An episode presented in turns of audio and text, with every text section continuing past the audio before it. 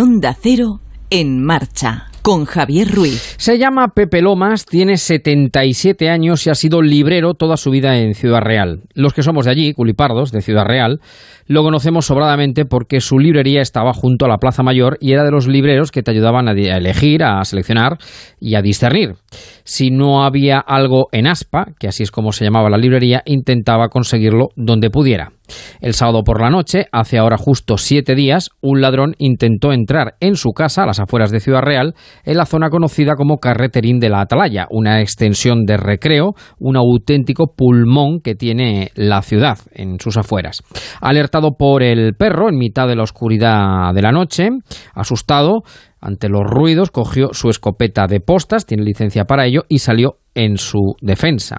En mitad de la noche, uno de los disparos en la oscuridad que realizó viendo que el ladrón estaba dentro de su casa, acabó con su vida, con la vida del ladrón, del asaltante. Al parecer, según se ha sabido después, era un hombre de 35 años, de nacionalidad hondureña, con numerosos antecedentes penales en España, donde residía eh, de manera irregular. Después de pasar varias horas en comisaría prestando declaración, yendo, pasando después a disposición judicial, la juez decide enviarlo a prisión comunicada y sin fianza con el visto bueno de la Fiscalía. En Ciudad Real, la gente no sale de su asombro. Lleva una semana durmiendo en Herrera de la Mancha. Quiere decirse que entran a robar a tu casa y la ley y el sistema no permiten defenderte, sino que están a favor del delincuente. Esa es la conclusión que la mayoría de las personas extraen. Digo yo, ¿qué hubiera ocurrido si esto mismo hubiese sucedido en casa de un diputado o de un ministro? Pero es más, al margen del hecho en sí, que pudiera tener aristas, a lo mejor que no dominamos o conocemos en su extensión, y también hay que dar el beneficio de la duda a la juez que conoce todos los extremos de la cuestión, pero parece bastante clara, pero hay una cuestión que parece evidente que se olvida últimamente. La propiedad privada es sagrada, completamente sagrada, uno de los pilares básicos sobre los que se asienta una verdadera democracia basada en la seguridad jurídica. Lo demás son filfa, cantos y juegos florales ha ocurrido con el ladrón de Ciudad Real, pero ¿cuántos problemas no han sucedido ya con la ocupación a familias que ven como sus ahorros se van por el desagüe, ya que la ley también termina poniéndose finalmente de parte del asaltante del ocupa si no eres capaz de reaccionar antes de 24 horas? Solo diremos una cosa más en estas soleares de sábado, de un programa pensado para divertirnos, pero que no le pierde la cara a la realidad y la situación. Solo diremos que cuando la gente se da cuenta de que el sistema no vale para resolver sus problemas y además crea otros que antes no había, comienza a hacerse preguntas. El tinglado aguanta si es útil el tinglado.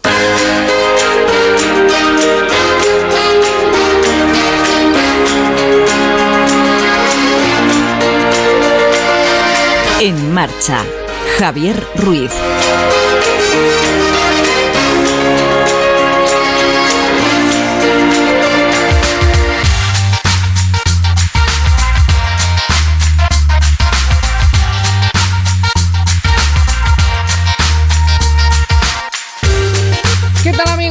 Buenas tardes, ¿cómo están? Bienvenidos cuando pasan 9 minutos de las 6, las 5 en Canarias de este sábado 7 de agosto de 2021.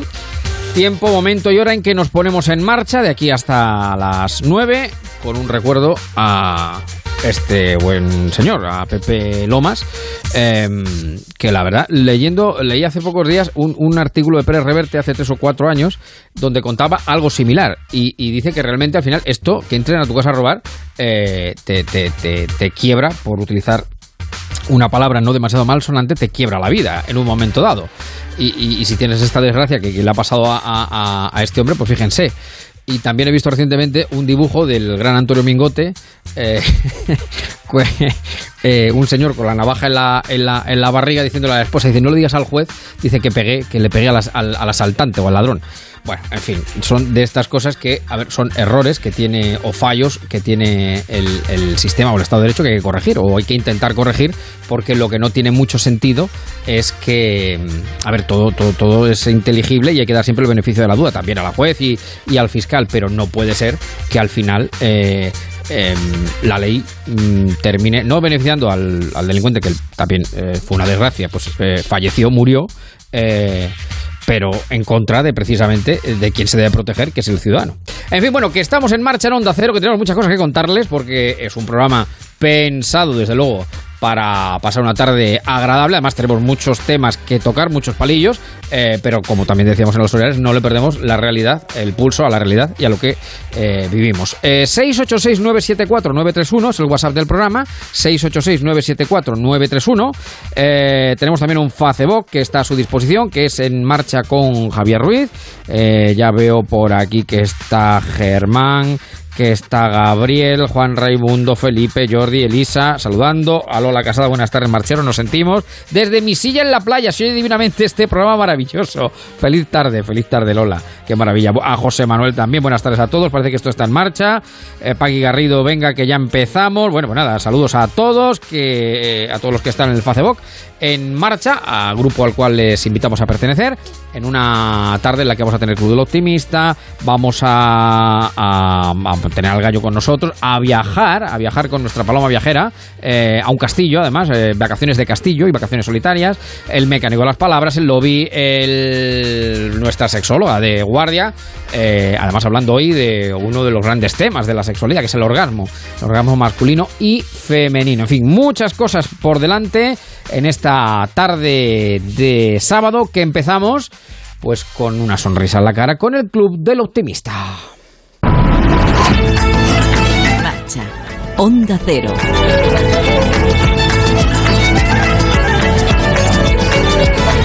Sé que hay en tus ojos con solo mirar. Estás cansado de andar y de andar. Club del Optimista, no falta nunca. En esta edición estival de En Marcha,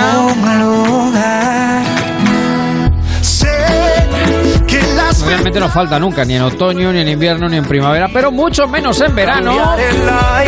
Su alma mater, nuestro color esperanza, nuestro querido Pedro Antonio Morejón. ¿Qué tal? Muy buenas tardes. ¿Cómo estamos? ¿Qué tal estamos? Muy buenas tardes a todos. Esta música cada vez que la escucho Sí. me gusta más. Claro. Por la combinación, por la alegría que tiene claro. eh, y por esa unión de, de voces distintas con ese mismo Sí, sentido, ¿no? De sabe- alegría. Creo que lo dije, pero bueno, esta se grabó en pandemia. Esta fue una de las De de, esas de las muchas grabaciones con- que se hacían de cada uno desde su casa y se cogió este tema de Diego Torres que nos encanta, el color esperanza, y se pasó efectivamente por diferentes ritmos y diferentes voces y salió esta coctelera que nos sirve de, de, de pórtico para este club del optimista que llega a su fin, al final de la trilogía, eh, de esa trilogía de la persignación que Pedro, Pedro alumbró hace un par de semanas. eh, teniendo en cuenta que cuando uno hace la señal de la cruz, dice, fíjate, dice, se coge, dice, la cabeza, la boca y el corazón. Y el Ah, corazón. que lo vamos Alguien al diría, nos hemos equivocado de programa, pero no. No, no, no, Una no. reflexión para, para ver cuáles son esas tres, tres focos importantes que tiene el ser humano. Y hoy le vamos a dedicar nuestro, nuestro programa, con todo nuestro cariño, a esa parte del corazón, a los sentimientos, a las sensaciones. Eh, y, y es justamente, yo creo que el verano donde yo he pensado siempre que eso aflora. Fíjate que muchas personas piensan en el verano, pues en la playa, en el bullicio, en los botellones, yo que sé, ese tipo de... Y para mí han sido las noches de verano. Ese momento de tranquilidad que incluso pues te veías con tus amigos, no tenías que ir a trabajar al día siguiente. Y cuando las terrazas había muy poquitas en Madrid, que eran en la castellana, eh, y era bastante más fácil, eh, hablabas y pasabas la noche de verano hablando, volviendo a encontrarte con, con personas y con esa, esa tranquilidad de la noche, ¿no? Sí, sí. Entonces lo primero que voy a proponerte es ponernos en situación. Vamos. Y vamos a buscar esa noche de verano, Sí. vamos a olvidarnos de los ruidos y vamos a utilizar una voz sedosa, Sí. que es de Nora Jones, Oh. y que si cantando es maravillosa, tocando el piano, yo no sé si la habéis visto alguna vez tocando el piano, es como si los dedos bailaran, ¿no? Nora Jones con. Summertime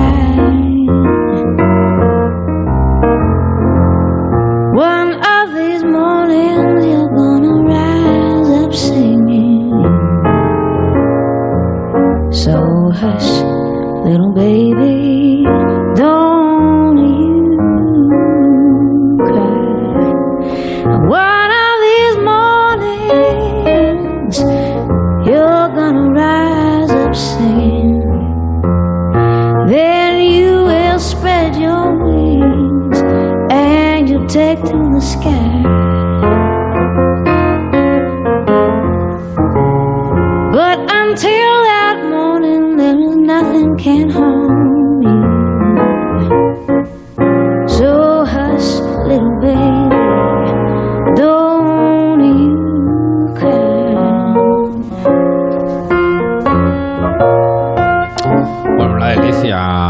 Una delicia, una versión Como si fuera la mano un guante, vamos. El, piano, Totalmente. el piano y la voz.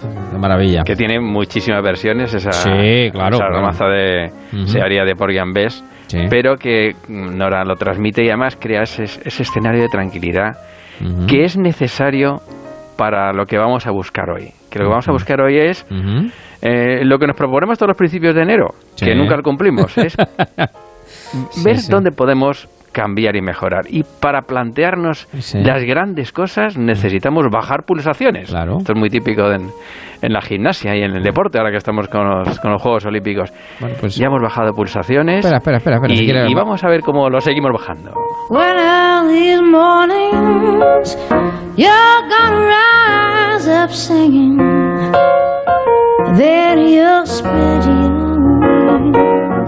And you take to the sky. But until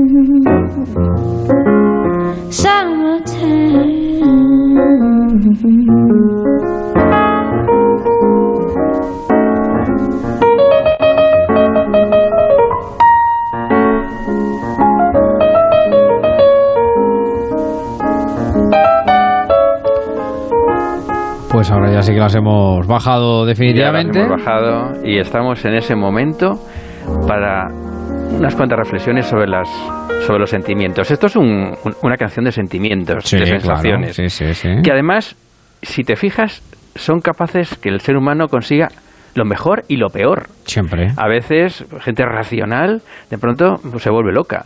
Y ahí aparecen esos sentimientos pues, de ira, de soberbia, de, de rencor. Y en el otro platillo de la balanza, pues del cariño, del amor, de la ternura, de, de- de confianza. Bueno, pues eso lo tenemos los seres humanos metidos en los bolsillos de los pantalones, seamos altos, bajos, listos, guapos. Si te fijas, en los primeros dos programas hacíamos nuestras reflexiones sobre el pensamiento, los pensamientos que nos diferencian enormemente. Hay gente capaz y gente que son unos, unos celutrios. Sí, sí, sí. sí. La capacidad de expresarse, que no siempre está correlacionado con lo anterior. Y yo conozco casos de ambos. Gente que no sabe nada, pero se expresa que parece un charlatán de feria, ¿no? Sí, y, sí. por contra, gente con enorme capacidad, sin embargo que se bloquea, ¿no? Sí. En e- eso los diferencian, pero sin embargo, todos los seres humanos tenemos sentimientos. Es como los como los dones de, de Aladino, ¿no? Y en su en su lámpara mágica, ¿no? Están ahí y a veces no sabemos que los tenemos. Mm. Eh, a mí no me, la verdad es que no voy a tratar de esos sentimientos irrefrenables que a veces eh, pues, vosotros en los medios de comunicación sacáis a colación a raíz de temas escabrosos, Sí. tremendos. Eh, no, no voy a hacer hincapié en aquello que nos tapa nuestra capacidad humana de reflexión, sino aquellos sentimientos sutiles. Si te fijas en la canción, Sí. Todos son sutilezas. Y en, esos, en esas sutilezas, en economía le llamamos el ajuste fino, ¿no? Es lo que se diferencia lo normal de lo, de lo mágico. Sí. Del Danubio Azul que toca cualquier grupo, de cómo inicia el Danubio Azul todos los 1 de enero en La Filarmónica de Viena. De Viena, que es sutileza. Bueno, pues esas sutilezas, en ese entorno de bajas pulsaciones de tranquilidad que hemos creado, es, lo, es esa punta de fuerza que nos puede ayudar al objetivo final del programa, que es Bueno, ya lo veremos. Lo siguiente es mm, que todos esos elementos que nos diferencian y que son tantos, y en esa vida tan ajetreada que llevamos, que a veces no tenemos tiempo para nada, ni siquiera para lo importante, vamos a ver si en este verano, que a veces no es fácil sobrellevar, siempre se dice que cuando tenemos demasiado tiempo para compartir con las personas que queremos empiezan a aflorar Problemas. tensiones, ¿no? Problemas, problemas. problemas, ¿no? Que sin embargo, si afloran es porque están. Y por lo tanto, en ese entorno de tranquilidad, podemos ver si mm, podemos echar mano de algún sentimiento que desconocíamos tener, que está en el bolsillo y que Mm. nos puede ayudar. Te voy a poner un ejemplo. A ver. ¿Cuántas veces felicitamos eh, por WhatsApp las Navidades o deseamos feliz cumpleaños a alguien que lo... Y nada, cogemos y casi casi tenemos hasta un texto, ¿no? Copiamos, pegamos, pa, lanzamos en el WhatsApp y cambiamos el nombre. Eso, eso, ¿tú qué valor le das a eso? Bueno, a lo mejor tiene algo, no sé. relativo, hombre, te acuerdas, pero relativo, relativo. Pero poco más, ¿no? Y te acuerdas claro. porque a lo mejor en la alarma ha saltado Salta, el cumple salta, de sí, sí, tu sí, prima o tu no sé qué. Te digo una cosa, que escucha, eh, eh, sé sé por dónde vas y sé a dónde vas a llegar, también te digo una cosa, que siempre en la vida hay dos opciones, hacerlo o no hacerlo, preferible hacerlo. También, también. pero, Pero te, imagínate- pero te entiendo por dónde vas, continúa, continúa. que lo haces y lo haces diferenciadamente. Claro, claro, claro. Lo haces, tú ya sabes que yo intento todavía mantener la llama sagrada de, de las felicitaciones hechas Sí, sí. a mano y tal. Digo, Sí, sí. claro, yo cuando recibo una cosa de esas, digo, "Jo, este tío, esta persona, Sí. le ha dedicado unos minutos de su vida a mí. Claro, claro. Es decir, le has dedicado algo. Eh, en ese entorno de verano de que estamos juntos, pues de pronto te das cuenta que a tu pareja, a tu hijo, a tu madre, a tu entorno, a tus amigos, algo les hacía especialmente felices. Y te has acordado de ello y mm, lo has hecho. Ese ajuste fino, esa sutileza de Nora Jones cantando, ese retardando del Danubio azul, Claro. ese pequeño detalle lo podemos tener los seres mortales, Es que, tú y yo. es que la vida está llena de detalles. Es que la vida la- la- al final la marcan, la marcan, la perfilan los detalles. La diferencia está en el detalle siempre, siempre, en todos los ámbitos de la Siempre, vida. siempre. Hasta la cosa más banal. Es decir, cuando vas a tomarte una caña al bar, pero si tú la cerveza, yo digo, bueno, eh, empieza a haber algunas distintas, ¿no? Sí, sí. Pero eran siempre iguales en España. Sí, Era una rubia y helada. Sí, sí. Porque ibas a un sitio y ibas a otro. Pues yo no sé. Sí, por el camarero quizá, por la Claro, tapita que te ponían, claro, por la sonrisa con la que te recibían, por los pequeños, por los pequeños detalles. Exacto. Bueno, pues en ese entorno de pequeños detalles tenemos que analizar nuestra vida. Claro, sí. No es que quiera que todos seamos de pronto, mm, utilicemos este verano para no pasarlo bien Mm. eh, y reflexionar. Aunque reflexionar Hay es tiempo para todo, ¿eh? Hay tiempo para tiempo todo. para todo. Hay tiempo para todo. Pero lo cierto es que tú puedes dar cuenta que hay cosas que van muy bien Claro. y tienes amigos que a lo mejor no los habías valorado. Mm. Oye, pues, pues valóralo, agradecelo. Ujú. Es que todos tenemos muchas cosas que van bien. Tenemos salud, tú fíjate lo que nos está pasando ahora cuando empezamos hombre, a tenerla. Hombre, hombre. Tenemos salud. Andas bien por la calle, andas. Mm. Ah, bueno, pero es que todo el mundo anda. No, no, todo el mundo no anda. Claro. Y el que no anda de- daría su vida Mm. o daría lo- todo el oro del mundo por, Por poder andar. Claro. Y por esas cosas que tú haces de manera natural. Bueno, hay cosas que van bien y funcionan. Hay cosas que sencillamente van. Aprobadillo. Mm. Justo. Bueno, pues a lo mejor con un poquito, un poquito de cariño De ajuste. las puedes Claro. pasar a notable. Claro. Y tenemos muchos ejemplos. Desde cuando te cruzas con alguien, saludarlo. ¿Qué cuesta saludar a la gente? Yo nunca he entendido que nos saluden. Y ya no te digo si cuando tú saludas no respondan. Eh, siempre he pensado que estás sordo, ¿no? Es un detalle banal, no tiene ninguna importancia. Y sin embargo, ese tío de pronto recibe una respuesta. Pero muy buena, la, muy buena reflexión. Dice, Pensaba que está sordo. Esa es un reflejo. Es decir, ni siquiera tú, cabrón, con perdón, me vas a amargar la vida, ni me vas a amargar la mañana. Exactamente. Estás sordo como una tapia.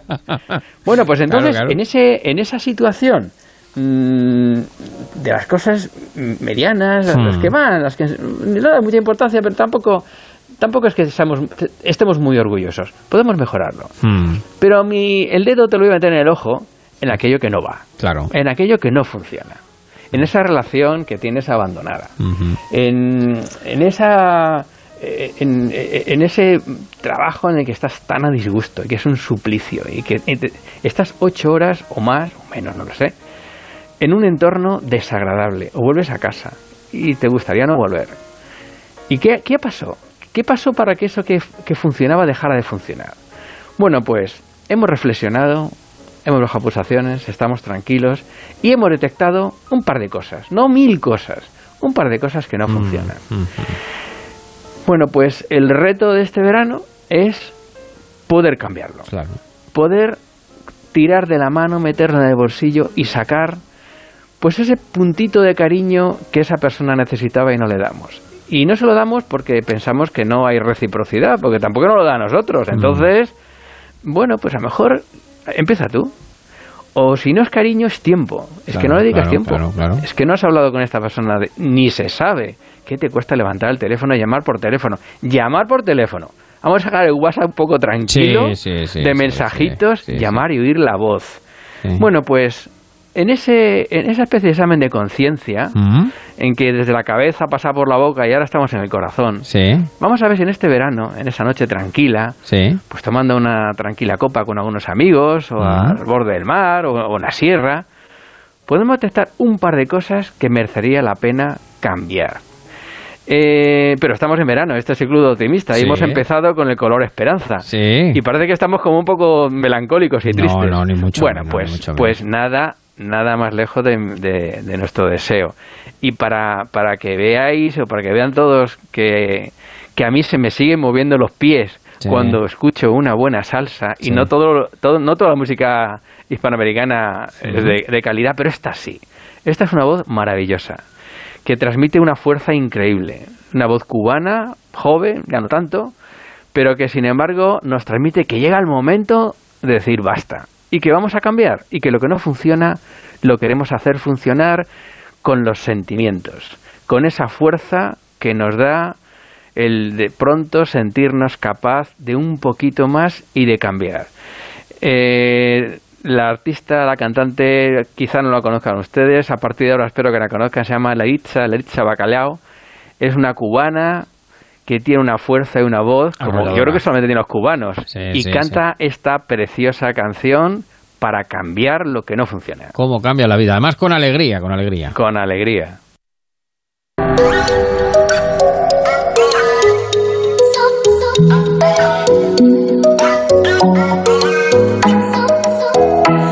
No busco un romance vestido de rosa, no quiero que pidas perdón. He cerrado la puerta que tenías abierta en mi corazón. Ya no quiero champán de sorpresas, ni un concierto en el Carnegie Hall. Se acabó. Te digo adiós. Yo no quiero el discurso de siempre que acaba diciendo tú eres lo mejor. Ya no valen razones, tu lista de errores ya se terminó. Fui deprisa colgada de un sueño, el mundo ha girado otra vez. Yo no voy a cambiar lo que siento, hoy mi piel es feliz sin tu piel. Mira, vamos a cambiar la vida de mi corazón, ya casi se me olvida. Pero mira, que parece mentira, no me duele más, ya se curó la herida. Mira, vamos a cambiar la vida. Yo te dije adiós y encontré la fuimos dos, pero cambió la vida. Te estoy viendo, te estoy viendo cómo bailas, ¿eh? Te estoy viendo cómo se, Totalmente. cómo se te van los pies, cómo se te van los pies y- y, Totalmente. cómo bailas, y cómo bailas. Qué maravillosa salsa, sí, señor. Además, eh, que- que un- una, una última cuestión eh, para cerrar este club de optimista del verano, eh, que no solamente es que haya que cambiar, hay que tener la fuerza para cambiar, por supuesto, pero es que hay que cambiar con alegría, con alegría. Siempre con alegría. Y les recomiendo que vean el vídeo de, de Laritza, porque es muy gracioso además, que decir, la canción pues, es un tema sentimental, aunque esto se puede aplicar a todas las a todas las facetas de la vida, ¿no? Cuando algo no viene bien, hay que cambiarlo. Yo te dije adiós y encontré la salida, pero mira, que parece mentira. Cuando fuimos dos, pero cambió la vida. Me desperté de esta pesadilla. Vaste conmigo, pero a mí no se me olvida. Ya me cansé de. Pues querido Pedro, un verano más ha sido un placer compartir contigo estas tardes del verano en marcha, en Onda Cero, y desearte lo mejor para lo que resta, que aunque empiece la liga sigue el verano. Así que El, pla- el placer, el placer siempre es mío. Un fuerte abrazo a todos. Que paséis, que pasen todos un maravilloso verano. Un fuerte abrazo, Pedro Antonio Morejón, nuestro club del optimista, siempre en marcha, siempre en Onda Cero. Se me olvida, pero mira, que parece mentira. No me duele más, que se curó la herida. Mira cómo cambia la vida. Yo te dije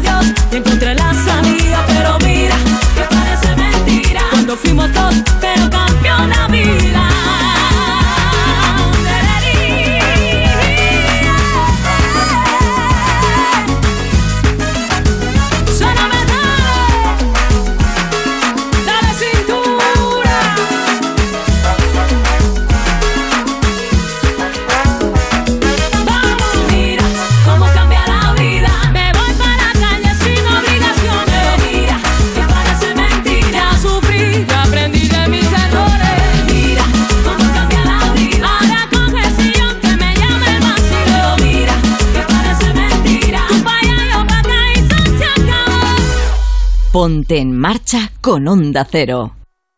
En Securitas Direct sabemos que nadie quiere entrar donde no se puede quedar.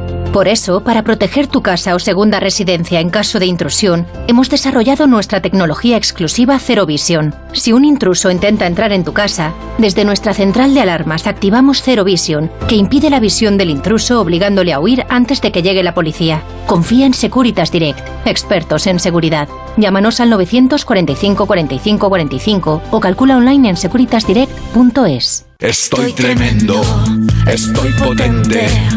Soy un póster, un cañón, la Venus del bañador, una esfinge, un rey de Francia. Con el extra de verano, la tableta de un romano. 15 de agosto, extra de verano de la 11, el subidón del verano. Un gran premio de 15 millones de euros y no viene solo. Además, hay 10 premios de un millón. Extra de verano de la 11. Tremendo. Juega responsablemente y solo si eres mayor de edad. Cuando tú empiezas, Ponte en marcha con Javier Ruiz. porque siempre que me Mira lo que dice aquí Manolo en el 686974931. Dice qué preciosidad ir por cualquier pueblito pequeño y decir buen día, buenos días y todo el mundo te contesta. Y no como, y no como en mi edificio que vivo 30 años y hay gente que no conozco. Esa es la modernidad, la modernidad, la contemporaneidad. al final cambió, me llena de promesas que nunca cumplió. Y ya bueno, el culmen de todo esto es ya cuando te saludan, te saludan por Facebook, por Facebook, por Twitter, por TikTok, por otra- y luego te ven en la escalera y no te dicen nada. Pero bueno, en fin. Porque no levanta la cabeza del móvil. Eso no le pasa al gallo, mi querido Marcos Galván. ¿Cómo estamos? Buenas tardes. Hola, buenas tardes. Pues deseando de dar abrazos musicales, pero también si alguien me para por la calle, no hay cosa que más me guste, que me digan, oye, tú eres el gallo de Onda Cero, choca esos cinco y vamos a poner el verano en marcha y con toda esa positividad que nos ha dejado don Pedro Antonio Morejón y que vamos a procurar mantener ahora con una selección de los discos del verano que me he llevado de equipaje en mi Summer Tour, mi tour vacacional veraniego, eh, Javi. Ahora me lo vas a contar, Eh, si ahora me lo vas a contar, no te vas a es escapar, no te vas a escapar. Bueno, No de, de todo ha habido, de todo ha habido. Bueno, esto que con lo que hemos empezado, eh, cuéntame, porque claro, tú eres aquí el, el- el- el hombre que, que va alumbrando con, Sí. eh, con la linterna. ¿Esto qué es? Yo ¿Esto voy pescando, voy es? pescando. Voy escuchando todas las FMs, voy acercándome por garitos de moda, terracitas y voy quedándome con aquello que motiva al personal. Y ahora se ha llevado mucho las canciones de medio tiempo, como esta que estamos escuchando, el tiroteo remix del mallorquín Mar Seguí junto con otros dos eh, nombres muy populares del mundo de la canción actual, como son Raúl Alejandro, el de Todo de Ti, y Paul Grant, este último hispano-francés. Y bueno, pues es un medio tiempo que habla de una de tantas historias de amor y desamor, de líos de chicas, de chicos y el tiroteo emocional de por medio. Y curiosamente, pues una canción que ya algunos influencers han utilizado en la red para sus entrenamientos y que por ello pues tiene 12 millones de escuchas y está en todo Solo. lo alto entre las más seguidas de, de las distintas plataformas. Así que por eso, contrastando todas estas variables, eh, es una de tantas, eh, al ser ca- candidata a disco del verano, aunque ya estamos encarando la recta final y hay mucha competencia y lo va a tener muy difícil. Pues me viene muy bien lo que dices, que lo de mucha competencia y máxima dificultad, porque es lo que ha ocurrido este año. Bueno, todos los años, la verdad es que ya la fundación de, eh, de A3 Media eh, viene convocando eh, premios eh, para proyectos educativos, escolares en diferentes centros, eh, premios en valores, inclusión, motivación y éxito, convivencia en el aula, fabricación digital, personalización educativa.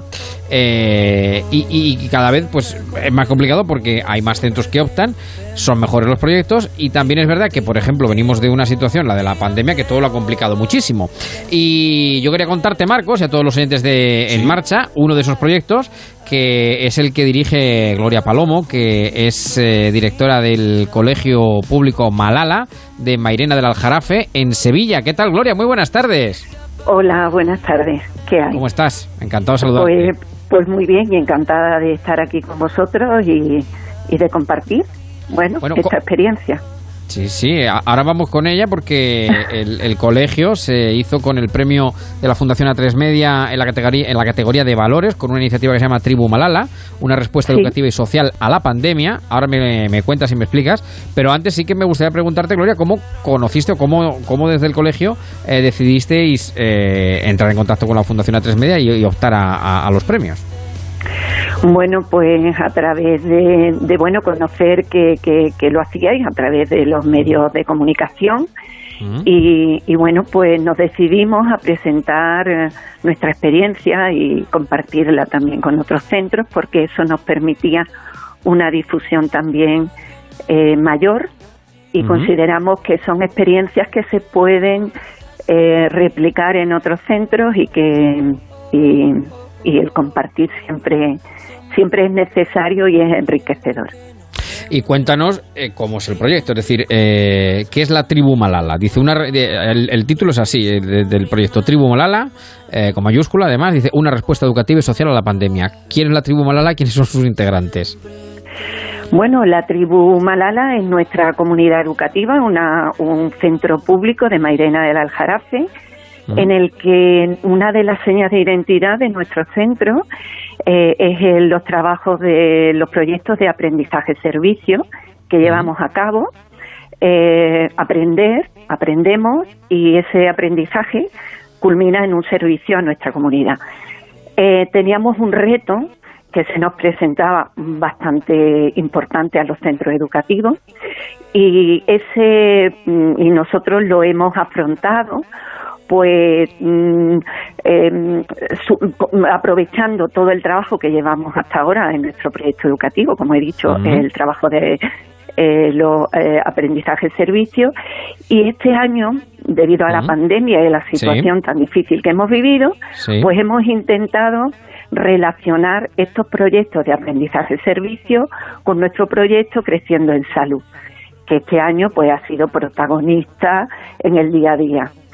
Hemos intentado vivir esta situación tan difícil pues como Sí. una oportunidad de aprendizaje más Ajá. y procurando también que, que nuestro alumnado lo viviera sin miedo, porque Ujú. el miedo era importante, ¿no? Pero no Sí. solamente sin miedo, incluso nos hemos propuesto que lo viviera con, de forma mágica también. Anda. ¿No? Ujú. Eh, Estamos hablando, Gloria, de, colegio de primaria. eh, es un o- colegio de infantil y primaria, desde Infantil y tres primaria. años hasta Ujú. sexto de primaria. Eso es, eso es, eso es. ¿Y cómo Pues- lo habéis hecho? ¿Cómo lo habéis conseguido? Pues, pues bueno, un poco, eh, como ya te he dicho, queríamos que, que- que nuestro alumnado la viviera sin miedo y por otro lado mm, teníamos el reto de adaptar los servicios y compromisos sociales que, que- que llevamos a cabo a través de nuestros proyectos de, de APS, Sí. pues que, que esta situación de pandemia no supusiera un parón en ellos, no perderlos, ¿no? Y entonces, bueno, pues hemos ido creando, por ejemplo, a través de acciones, creando una, incluso con espacios físicos, algo que hemos llamado nuestra farmalalacia, jugando Sí. con los términos de farmacia y malala, Sí. ¿no? Pues hemos ido creando las medicinas y antídotos, Sí. no solo ante el coronavirus, que hemos sido re- muy responsables y comprometidos, Sí, sí. sino mm, ante esas enfermedades sociales que nuestros niños y niñas han ido conociendo y analizando desde cada uno de los ámbitos que trabajamos en nuestros proyectos de aprendizaje-servicio. Trabajamos nueve ámbitos. Desde en cada nivel, desde tres años hasta Sí, sexto, sí. pues ámbitos que tienen que ver, ámbitos que nosotros consideramos fundamentales para el desarrollo y Del niño y de la persona. del niño, Mm. sí, fundamentales, ¿no? Eh, Sí.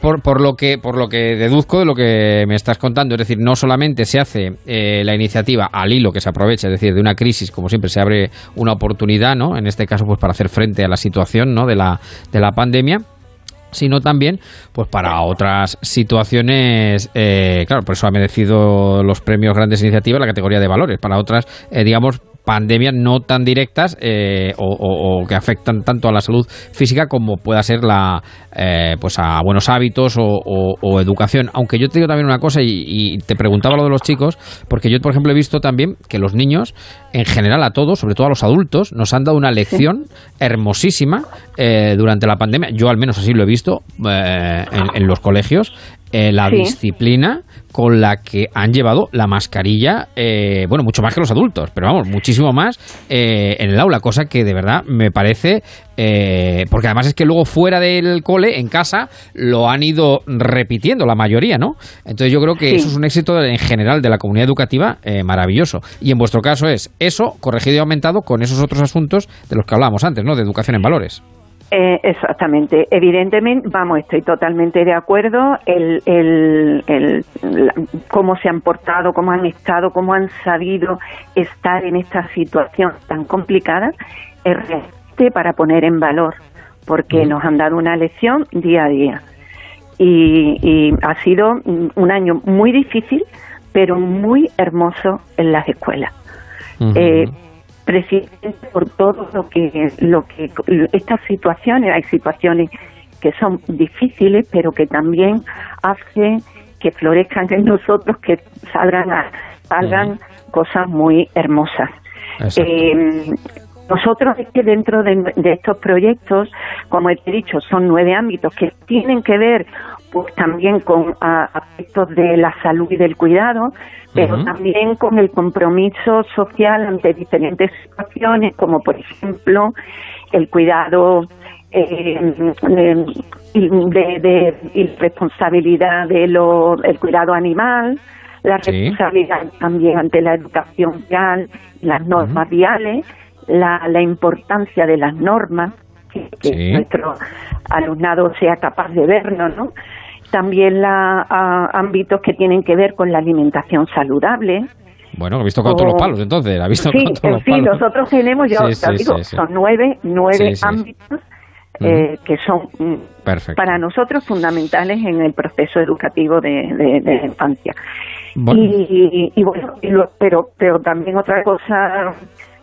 No te muevas mucho que el móvil que el móvil está en, en un hilo. No te muevas mucho que el móvil está en un hilo. Dime. Vale. Por, por- Sí, ahora, ahora, por terminar, dime, dime, dime. Sí, no, quiero decir que todo esto, mm, hay una cosa que quiero poner en valor, todo esto no se puede hacer, mm, no lo hemos podido hacer solo, esto eh, es toda una comunidad educativa, Claro. es una serie de agentes externos que colaboran en cada uno de nuestros proyectos, es crear esa, ese sentimiento de tribu, ¿no?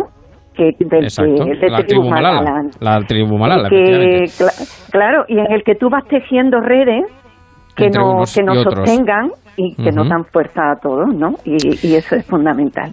Pues este es el proyecto Tribu Malala, una respuesta educativa y social a la pandemia, premio en la categoría de valores de la Fundación A3 Media, en colaboración con la Fundación La Caixa, Fundación Orange, la Universidad Internacional de Valencia y Aula Planeta. Querida Gloria, te mando un beso muy grande para ti y para toda tu comunidad educativa y de verdad que me quito el sombrero en general, eh, por supuesto, ante vosotros y vuestro proyecto faltaría más, pero recalco y subrayo lo que decía anteriormente, yo creo que toda la comunidad educativa, eh, alumnos y profesores, eh, ha dado un ejemplo maravilloso de cómo hacer frente a una situación complicadísima, dificilísima. En septiembre del año pasado prácticamente nadie daba un duro porque el curso se pudiera sacar adelante y porque hay que, acordarse de dónde venimos. Y, y finalmente ha sido posible y ha sido posible por la responsabilidad de todos. Gloria, te mando un beso enorme. Muchísimas gracias por estar con nosotros. Gracias a vosotros. Gracias. Un abrazo muy grande. Son menos cuarto las 7, ¿eh? Soy aquella niña de la escuela. Hablando de la escuela, que no fíjate. te gustaba, me recuerdas. Ahora que estoy buena pa' si dices, oh, nena. ¿A quién me has traído tú de la escuela, Marquitos? Que tú me lo distorsionas A Lolita todo. A. Índigo. Lolita Índigo junto a Tini y Belinda con la niña de la escuela. Temita que el andaluz ahora está poniendo muy de moda, haciendo referencia Digo que a aquel me- mito del patito feo, ¿sí? Sí, sí, no, Sí, que, es que digo, claro, que, que la letra se las trae, que la letra se las trae. Dice, cuando estaba en la escuela no me queréis, ahora que estoy buena, ya sí que me quiere. Claro, tremendo. claro, claro, porque luego sí, sí. hay que decir que con el tiempo todos mejoramos el aspecto físico. Tenemos ahí esa adolescencia con los granitos y con, con esas cosas que, que atormentan por la estética de, de la edad, pero luego eh, todo mejora, como el buen vino. Y ahora que tú quieres no se va a poder. Ahora me viste, te pone triste. Sabes lo que vas a perder.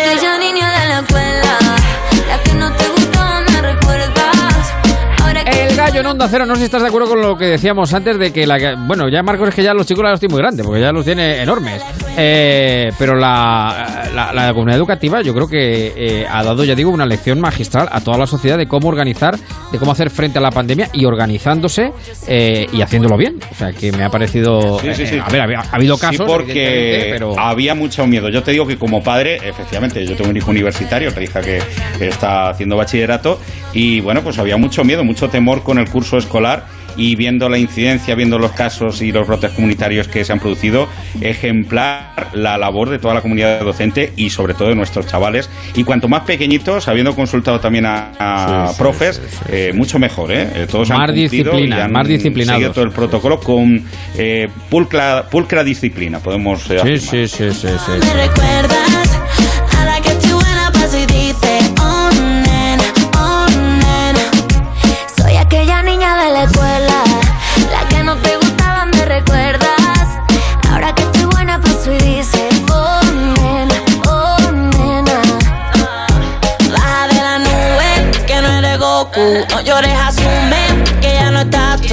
Mira lo que dice por aquí también José Manuel, a- al hilo de lo que hablábamos de los saludos al principio con Pedro, dice, en mi edificio, aunque no les conozca, yo les saludo.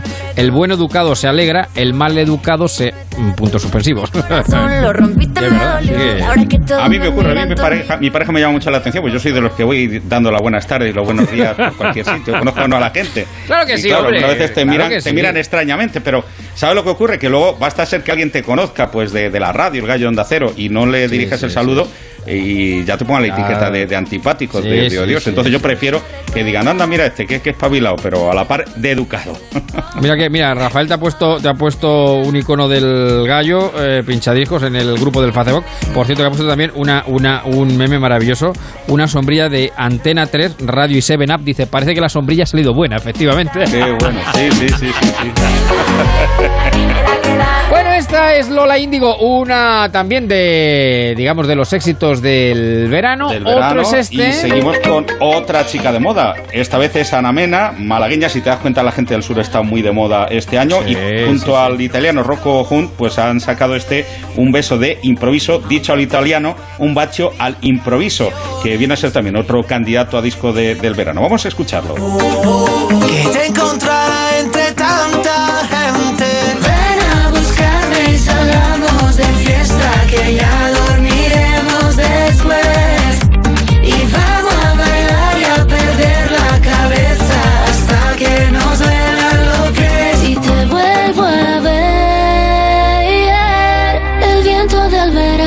ha traído a mí otra vez. Y no sé por qué.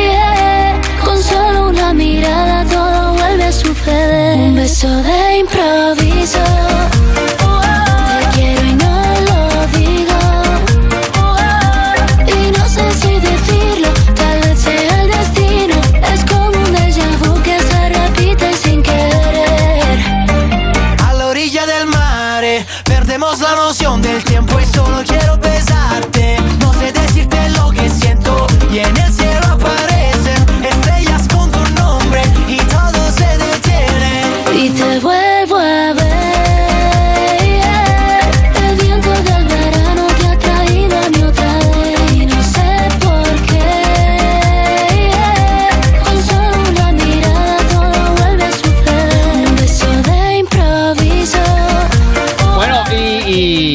Cuéntanos, eh, porque el gallo es de los que efectivamente picotea durante todo el verano Y bueno, Sí, de señor. hecho comenzamos, de hecho inauguramos realmente el verano en Onda Cero, lo inauguramos con el gallo, creo que fue por el mes de mayo, cuando Sí, empezamos en este el programa. acá- puente del 31 de mayo eh, estaba haciendo esta intervención a pie de la playa de de Benidorm.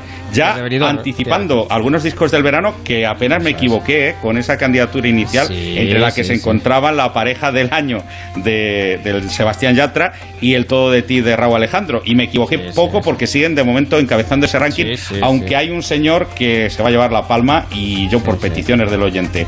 Y Bueno, peticiones luego- en mis eventos, eh, después ya te confirmaré quién puede ser finalmente el, el artista. El más firme candidato, el más firme candidato a la canción al menos del, del por verano peticiones, por peticiones a un DJ como, como un servidor que anima a fiestas populares. 21. Bueno, que empezó, empezamos el verano en, en ya por el 30 de mayo, 31 de mayo, eh, y, y además haciendo corrillo, eh, aquí en la playa del sí, Levante, sí, sí. ¿no? Sí, en la playa de con- Levante, porque Con curiosamente... los estudios fuera, la radio a la calle, la radio a la calle. Exacto, y claro, la gente hacía corrillo y, y- Eso y es. como que saludaban y tal. Y decía, no, no, si esto es radio, esto no es televisión, ¿eh? Pero, vamos, Pero da igual, da igual. Por el, por el saludo. Y ya empezaron Claro a llegar ahí lo- los, municipales diciendo, algo está pasando aquí junto a la oficina de turismo de la playa de Levante. Efectivamente. Pero bueno, Bueno, simplemente eh, estamos poniendo el verano en marcha cuando había que ponerlo es, y en un lugar, eh, pues veraniego 100%, como venidor. Bueno, y otro tema que dices que también suena bastante. Hombre, porque no sea solo música española, música latina, pues también ahora el británico es Irán, el que puso tan de moda la bonita balada Perfect o el Shape of You, pues vuelve y lo hace con Malos Hábitos, que es la traducción de este Bad Habits en castellano. Así suena.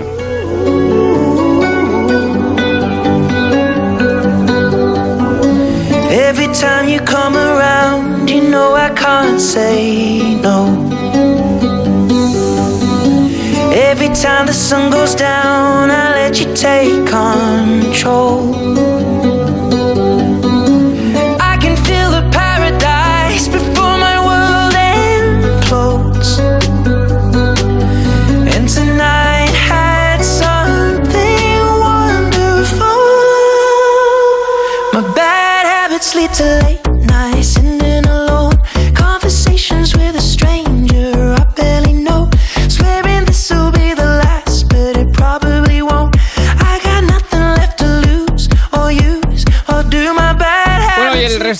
Del verano, de Benidorm al resto de, de España, creo que bueno, ha estado muy viajado el gallo. eh, Sí, y estuvimos por el norte, estuvimos por el norte. Ha sido un gallo, Estuvimos un en- gallo en- norteño. Ujú. En Donostia, estuvimos en Zarauz, estuvimos en Guetaria, estuvimos, bueno, yo no me podía aprender tantos pueblos bellos que tenemos en el norte donde hay una gastronomía Malamente que hemos comido, malamente, malamente hemos Y, comido, querido amigo. Malamente, malamente, sí. Eso es lo peor. Hablando de malos hábitos, como Ed Sheeran lo hace en esta canción, pues Sí. lógicamente los kilitos de más también han venido de Bueno, equipaje. eso es- pero no era para menos. Tenemos una España riquísima en sabores y, en fin, yo lo primero Una- que hago eh, en mis visitas, eh, nada más llegar a cualquier destino, es ver la calle de los restaurantes y de las tascas y los bares y luego ya lo demás. Luego ya para lo saber demás, dónde una- me queda a comer el menú, entre otras cosas. Claro, claro. Un amigo mío dice que las vacaciones están muy bien, dice, pero tienen dos problemas. Uno que engordas, dos que gastas dinero. Efectivamente, claro. No puede ser, no puede ser todo perfecto, claro, no puede ser todo perfecto.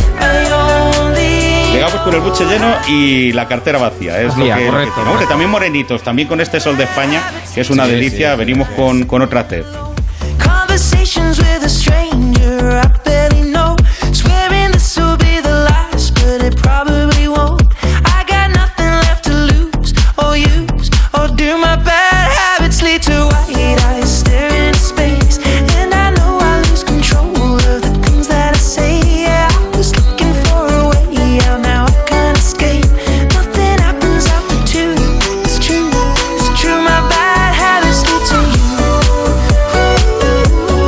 Temazo, Javier, temazo de Sirán. Además, señor. con ese sonido disco desde los 80 que vuelve a estar muy de moda, que lo ha puesto The Weeknd y lo han puesto muchos otros artistas de proyección internacional, lo que indica que retornamos, regresamos a esa década que tantas alegrías le ha dado al gallo. Y además, ya te digo que yo hoy voy camino de una fiesta de los 80. Estoy Anda. ahora mismo en mi garaje haciendo este, este programa, sí, sí, con mi particular road manager, con Iván Estar de foto, eh. cargando fo- trastos. Mándanos fotos, mándanos Sí. fotos del. de- que luego las Pues la, al la voy a mandar, la voy a mandar. Claro, Sí, claro, claro. Claro, claro, claro. Aquí estoy en conexión con vosotros y mientras estoy hablando, pues claro, ha llegado mi road manager que dice, oye, que tenemos que irnos para la media de Cervera, que allí Sí, tenemos sí, hoy sí, fiesta de... Tenemos lío, que tenemos 80 lío. y- y Bueno, tenemos bueno. aquí todos los trastos en, en el garaje. Os voy a mandar fotito, vamos, en cero coma para que la podáis compartir en redes. Bueno, dice nuestro amigo Germán también en el Facebook, eh, la diferencia está en los pequeños detalles, como decíamos con Pedro Morejón, el éxito también, efectivamente, también, también.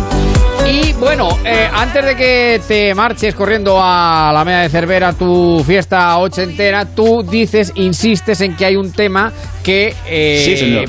Digamos que está por encima del resto en cuanto a peticiones en este verano. No es que vayamos a programa, que no somos nadie para programar una canción del verano, pero que sobre la base de tu experiencia, pues eso, de ir de un lado para otro y de pinchar en diferentes sitios, hay un tema que brilla sobre el resto. Ah, Ma- Marcos.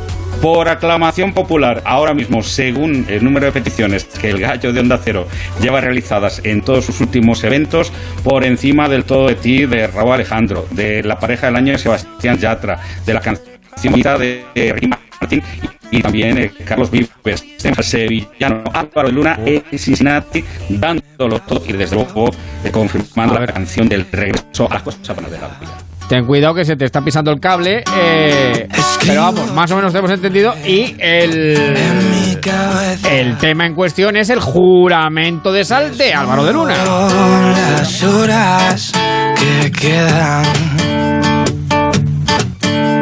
Dibujo tu cuerpo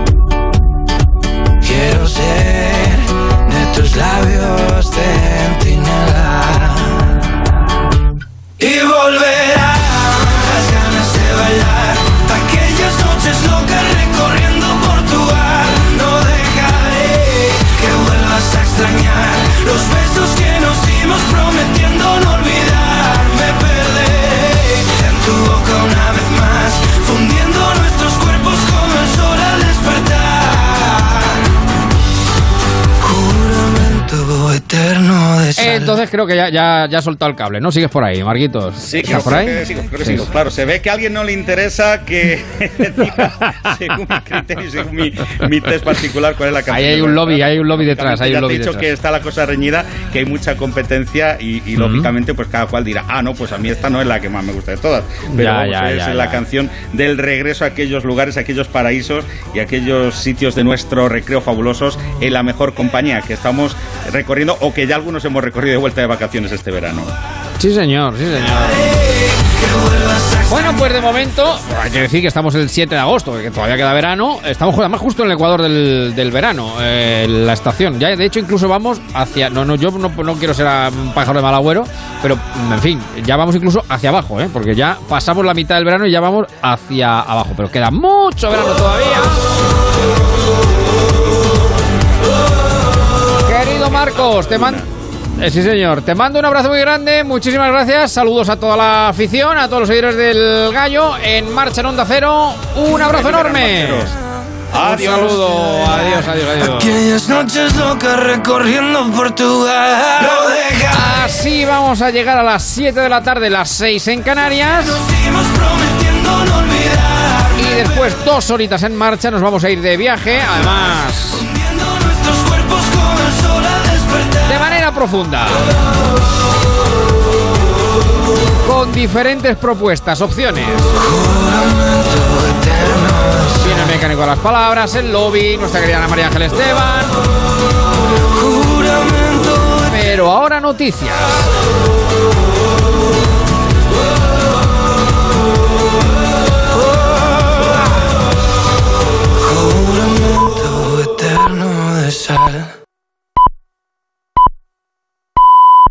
Son las 7 de la tarde, las 6 en Canarias.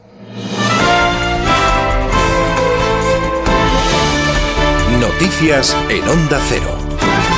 Hola, buenas tardes. La última hora nos lleva ahora hasta California, en Estados Unidos, donde al menos ocho personas han desaparecido en la zona afectada por un enorme incendio considerado como el tercero más grande en la historia del estado, que ha arrasado ya esta semana la pequeña población de Greenville. Acabamos de hablar con Álvaro Carreras, un español residente en California, en Vallejo, que nos habla de días muy duros en esta zona. Sí, la verdad es que están siendo unos días muy difíciles aquí en el norte de California, ya que llevamos varias semanas de incendio y, da mucha pena ver cómo el fuego se está llevando casas, edificios, y no solo por eso, sino también por la cantidad de hectáreas que, están quemando. Esta temporada yo creo que va a ser especialmente difícil porque ha llovido muy poco durante todo el año, así que bueno, esperemos que poco a poco lo vayan controlando y que no lamentemos más desapariciones. Acabamos de hablar con el español Álvaro Carreras, que nos ha recordado que en California el pico de la temporada de incendios se produce habitualmente entre septiembre y noviembre, por lo que todavía quedan varios meses de mucho peligro. Y en Europa también siguen activos los incendios en Grecia y Turquía. El fuerte viento ha empeorado la situación en ambos países y se están produciendo nuevos incendios que ya han dejado dos fallecidos en Grecia, mientras que el presidente turco Tayyip Erdogan ha anunciado un ambicioso programa de reconstrucción. Los daños a la agricultura y la ganadería serán reparados lo antes posible. También plantaremos con la ayuda de Dios un total de 252 millones de árboles, tres por cada ciudadano turco, para antes del final del año como parte del programa Aliento para el Futuro. En página política, el Partido Popular ha asegurado que el presidente del gobierno, Pedro Sánchez, tiene en su mano desbloquear la situación del Poder Judicial. Ana Vacas. El vicesecretario de Comunicación del PP, Pablo Montesinos, en una entrevista a Europa Press afirma que Pedro Sánchez tiene la llave para desbloquear la situación actual y ha asegurado que él es quien debe apostar por construir en vez de generar muros contra el PP. Si Sánchez quiere, se puede desbloquear la situación. Si Sánchez así lo considera oportuno, podemos llegar a grandes acuerdos de Estado. Hacía mención anteriormente también a la ley de pandemias, a la autoridad independiente para la gestión de los fondos europeos, pero también a la renovación de los órganos constitucionales. Sánchez sabe y tiene además la llave para desbloquear esta situación. Asegura además que el presidente del Gobierno puede pasar del bloqueo y apostar por reforzar la independencia del Poder Judicial. Por su parte, el Partido Socialista ha aprovechado este sábado para posicionarse sobre las palabras del ministro Escriba cuando afirmó que aplicar más impuestos a Madrid tiene recorrido, aunque fue desautorizado por su compañera de gabinete, María Jesús Montero.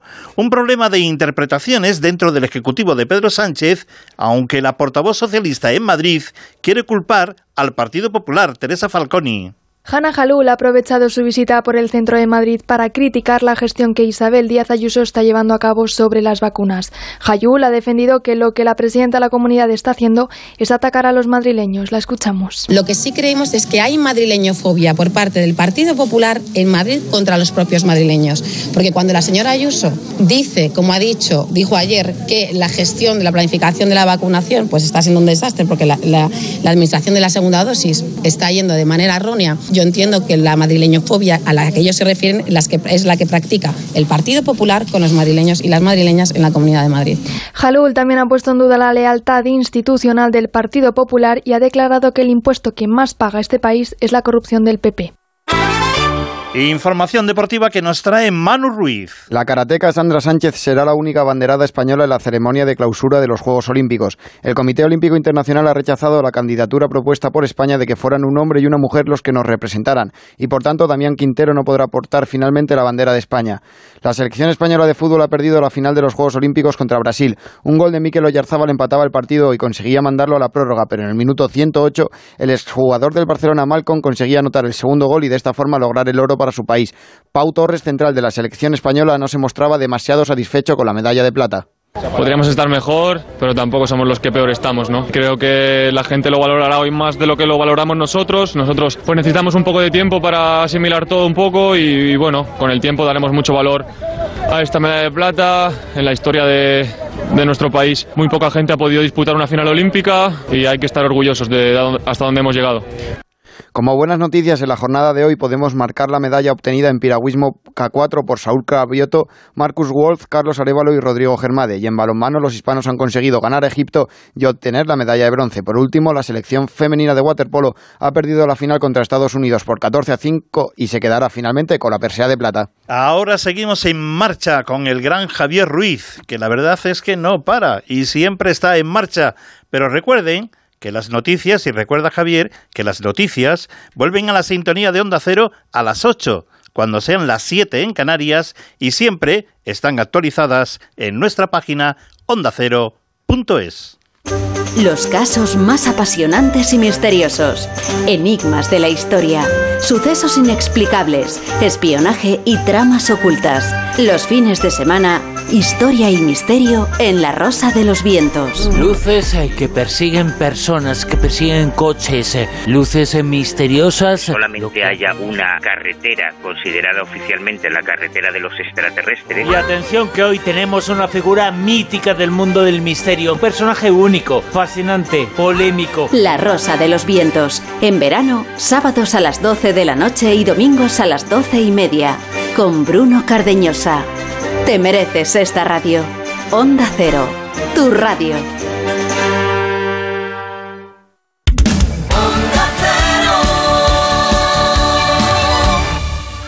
En Onda Cero, en marcha, con Javier Ruiz. Pues pasan seis minutos de las siete, las seis en Canarias. Yo les voy a decir una cosa. Yo de mayor quiero ser Carlos León, eh, que es quien ha dado el boletín de noticias. Eh, primero por su, por su humanidad, por su forma de ser, por, por lo gran profesional que es, eh, porque es un crack pero sobre todo por una cosa que yo siempre he dicho, eh, porque hace la lotería todos los años, el día 22. Es un niño de San Ildefonso, pero a lo grande. Y encima, en fin, no nos queremos, somos amigos. Y bueno, yo me, conformo con que mi homónimo, mi homónimo, perdón, Taboada, es quien lo, acompaña en el eh, sorteo de, de loterías. Pero, en fin, bueno, querido Carlos, que aquí estaremos manteniendo el pabellón lo alto que se pueda, hasta las 8, las 7 en Canarias, en el que vuelva, hora en la que vuelvan los servicios informativos de Onda Cero.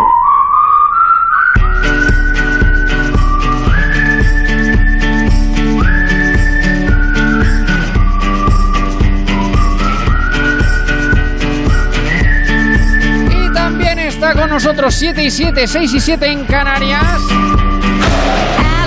La gran Paloma Gallego, ¿qué tal Paloma? Muy buenas tardes. Hola, ¿qué tal? Muy buenas tardes. Pero madre mía, con sonido pulcro. Si se ha Hombre. posado la paloma, se ha posado la paloma ya por fin, después de todo el verano dando vueltas. No me lo puedo creer. He abandonado, privilegio. he abandonado la piscina por el gran Javier Ruiz, o sea que espero que lo tengas en cuenta. Bueno, gran hace- Carlos y gran Javier, sí. No, no, pero a mí me hace mucha ilusión porque como tú sabes, yo soy pequeñito, ¿sabes? Eh, tú sabes también que las esencias se guardan en tarros pequeños, también el veneno. Eh, entonces te digan Exacto. grande de vez en cuando. Exacto, exacto. Que te, que te digan grande de vez en cuando. Pues hombre, eso está muy bien, está muy bien. Bueno, que tenemos hoy nuestro, nuestro viaje que hacemos cada sábado con Paloma. Hoy como es, bueno, fin de fiesta, vamos terminando, vamos recogiendo bártulos de, de temporada. Eh, me proponía Paloma dos temas, digo, bueno, pues digo, yo creo que nos va a dar tiempo a, a abordarlos. Y vamos a hablar de algo que cada vez, bueno, pues pasa más, eh, bueno, pasa más, pasa, eh, los que viajan solos, que es una, yo creo una opción también interesante, a veces cuando se puede, porque otras veces no se puede. Y, y luego nos vas a llevar a un pedazo de castillo, pero bueno, eso te lo dejo para después, porque primero Sí. vamos con los solitarios, que también es una manera de, de viajar, de empaparse quizá más en el viaje, ¿no? Pues sí, y nos lo van a contar ellos. Hoy hemos buscado viajeros solitarios, que cada vez, como dices, son más los que deciden hacer turismo sin compañía. Relativamente, porque es verdad que el hecho de arrancar solo no implica que necesariamente acabes igual, más bien todo lo contrario. Hay mucha más predisposición para cruzarse con gente en ese camino. Bueno, la libertad para decidir los planes o conocerte a ti mismo son algunas de las razones que hacen desca- decantarse por, por eh, este tipo de, de viaje. Sin embargo, fíjate que en muchos casos lo empiezan a hacer por obligación. Por ejemplo, que se llega a la treintena, el grupo de amigos que pasa, pues que empieza a casarse, se emparejan y ya tienes pues menos facilidad para viajar con esos amigos. Es la solución para no quedarse en casa y para seguir viajando. Hoy vamos a empezar con la experiencia que nos han contado algunos viajeros, viajeras solitarias en este caso. Es el caso de Anabel Camacho, tiene 34 años y sitúa en esa edad crítica, podríamos decir, de los 30, el momento en el que decidió empezar a viajar sola. Pues yo siempre viajaba con amigos, pero cuando empezamos a tener en torno a los 30, pues lo normal, cada uno pues ya se van comprando casas, se casan, empiezan a tener hijos y claro, eh, ellos tienen otras prioridades. Para mí no, llegaba el verano y yo quería salir y quería hacer cosas, entonces un poco fue obligación. Por obligación y ahora ya por devoción. ¿Y cómo se organiza? Pues hay una página web muy interesante para aquellos que estén interesados, vueltaalmundo.net.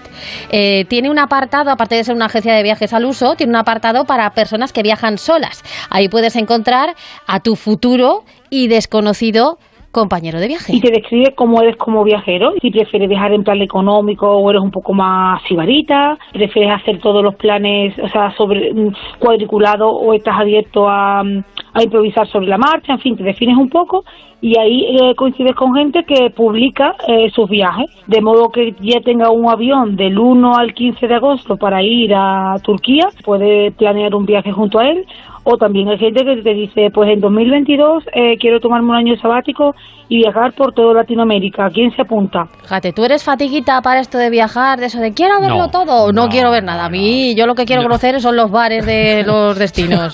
Un término medio. En el término medio tú sabes que es donde está la virtud. En el término medio, como decía Aristóteles, es donde está la virtud. Entonces, Sí, sí, pues, no, pero sí, sí, Anabel- se, pla- se plantean todas esas cuestiones que me parecen muy interesantes, claro. Sí, Eh, sí, claro, y, y Anabel ha encontrado ese término medio y ha vivido experiencias muy originales con anécdotas como esta. Eso sí, un consejo para aquellos que vayan a probar: ir a hoteles, sobre todo de mochileros, por eso de encontrar gente en su misma situación. Para las personas agonías como yo, que van a un sitio y quieren verlo todo o quieren hacer 200 millones de cosas, puedes hacerlo lo que tú quieras, porque tú te realizas tu tiempo y si tú decides una noche no dormir porque al otro día te quieres levantar a las 5, lo haces, pero también lo que mm, lo que yo suelo hacer es ir a hoteles donde van gente como yo, y yo no voy a hoteles familiares, yo voy a hoteles de mochileros, de gente que sé que viaja como yo, porque así es mucho más fácil hacer amigos.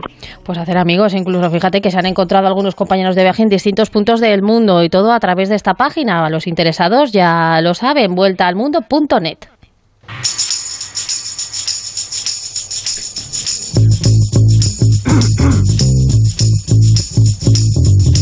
No es la única, no es la única. Hemos encontrado más casos de personas que viajan solas o solos. Sí, en este caso sola muchos. también, ¿no? Sí, sí, sola en este caso. Tenemos a Noelia que empezó, fíjate, a viajar sola, ya no es por los amigos, por el turno de trabajo. ¿Qué te van a contar a ti? Que Claro, todos los días de la semana. Noelia trabajaba los fines de semana y eso hace incompatible cualquier viaje. He estado durante cuatro, cuatro años trabajando en fin de semana y como soy una persona a la que le encanta viajar, pues muchas veces he aprovechado algunos días libres que podía coger entre semanas. Intento ir a un sitio en el que conozco a alguien y aunque esa persona esté trabajando, pueda acompañarme a lo mejor algún día o tenga solo un hueco por la tarde, pues yo mm, digamos que establezco allí mi base y, y a partir de allí me voy moviendo. Pero siempre me gusta tener un punto de referencia. Por la noche pues pueda volver allí a dormir y charlar y contarte qué tal te ha ido el día. Así que esta es otra opción, siempre ir a lugares donde, por ejemplo, que tenemos un amigo, que tiene un amigo en el extranjero o en otra ciudad, tiene desde luego un tesoro. Vamos a verle, Claro, aprovechamos claro, el claro, turismo y lo claro. tenemos como referencia.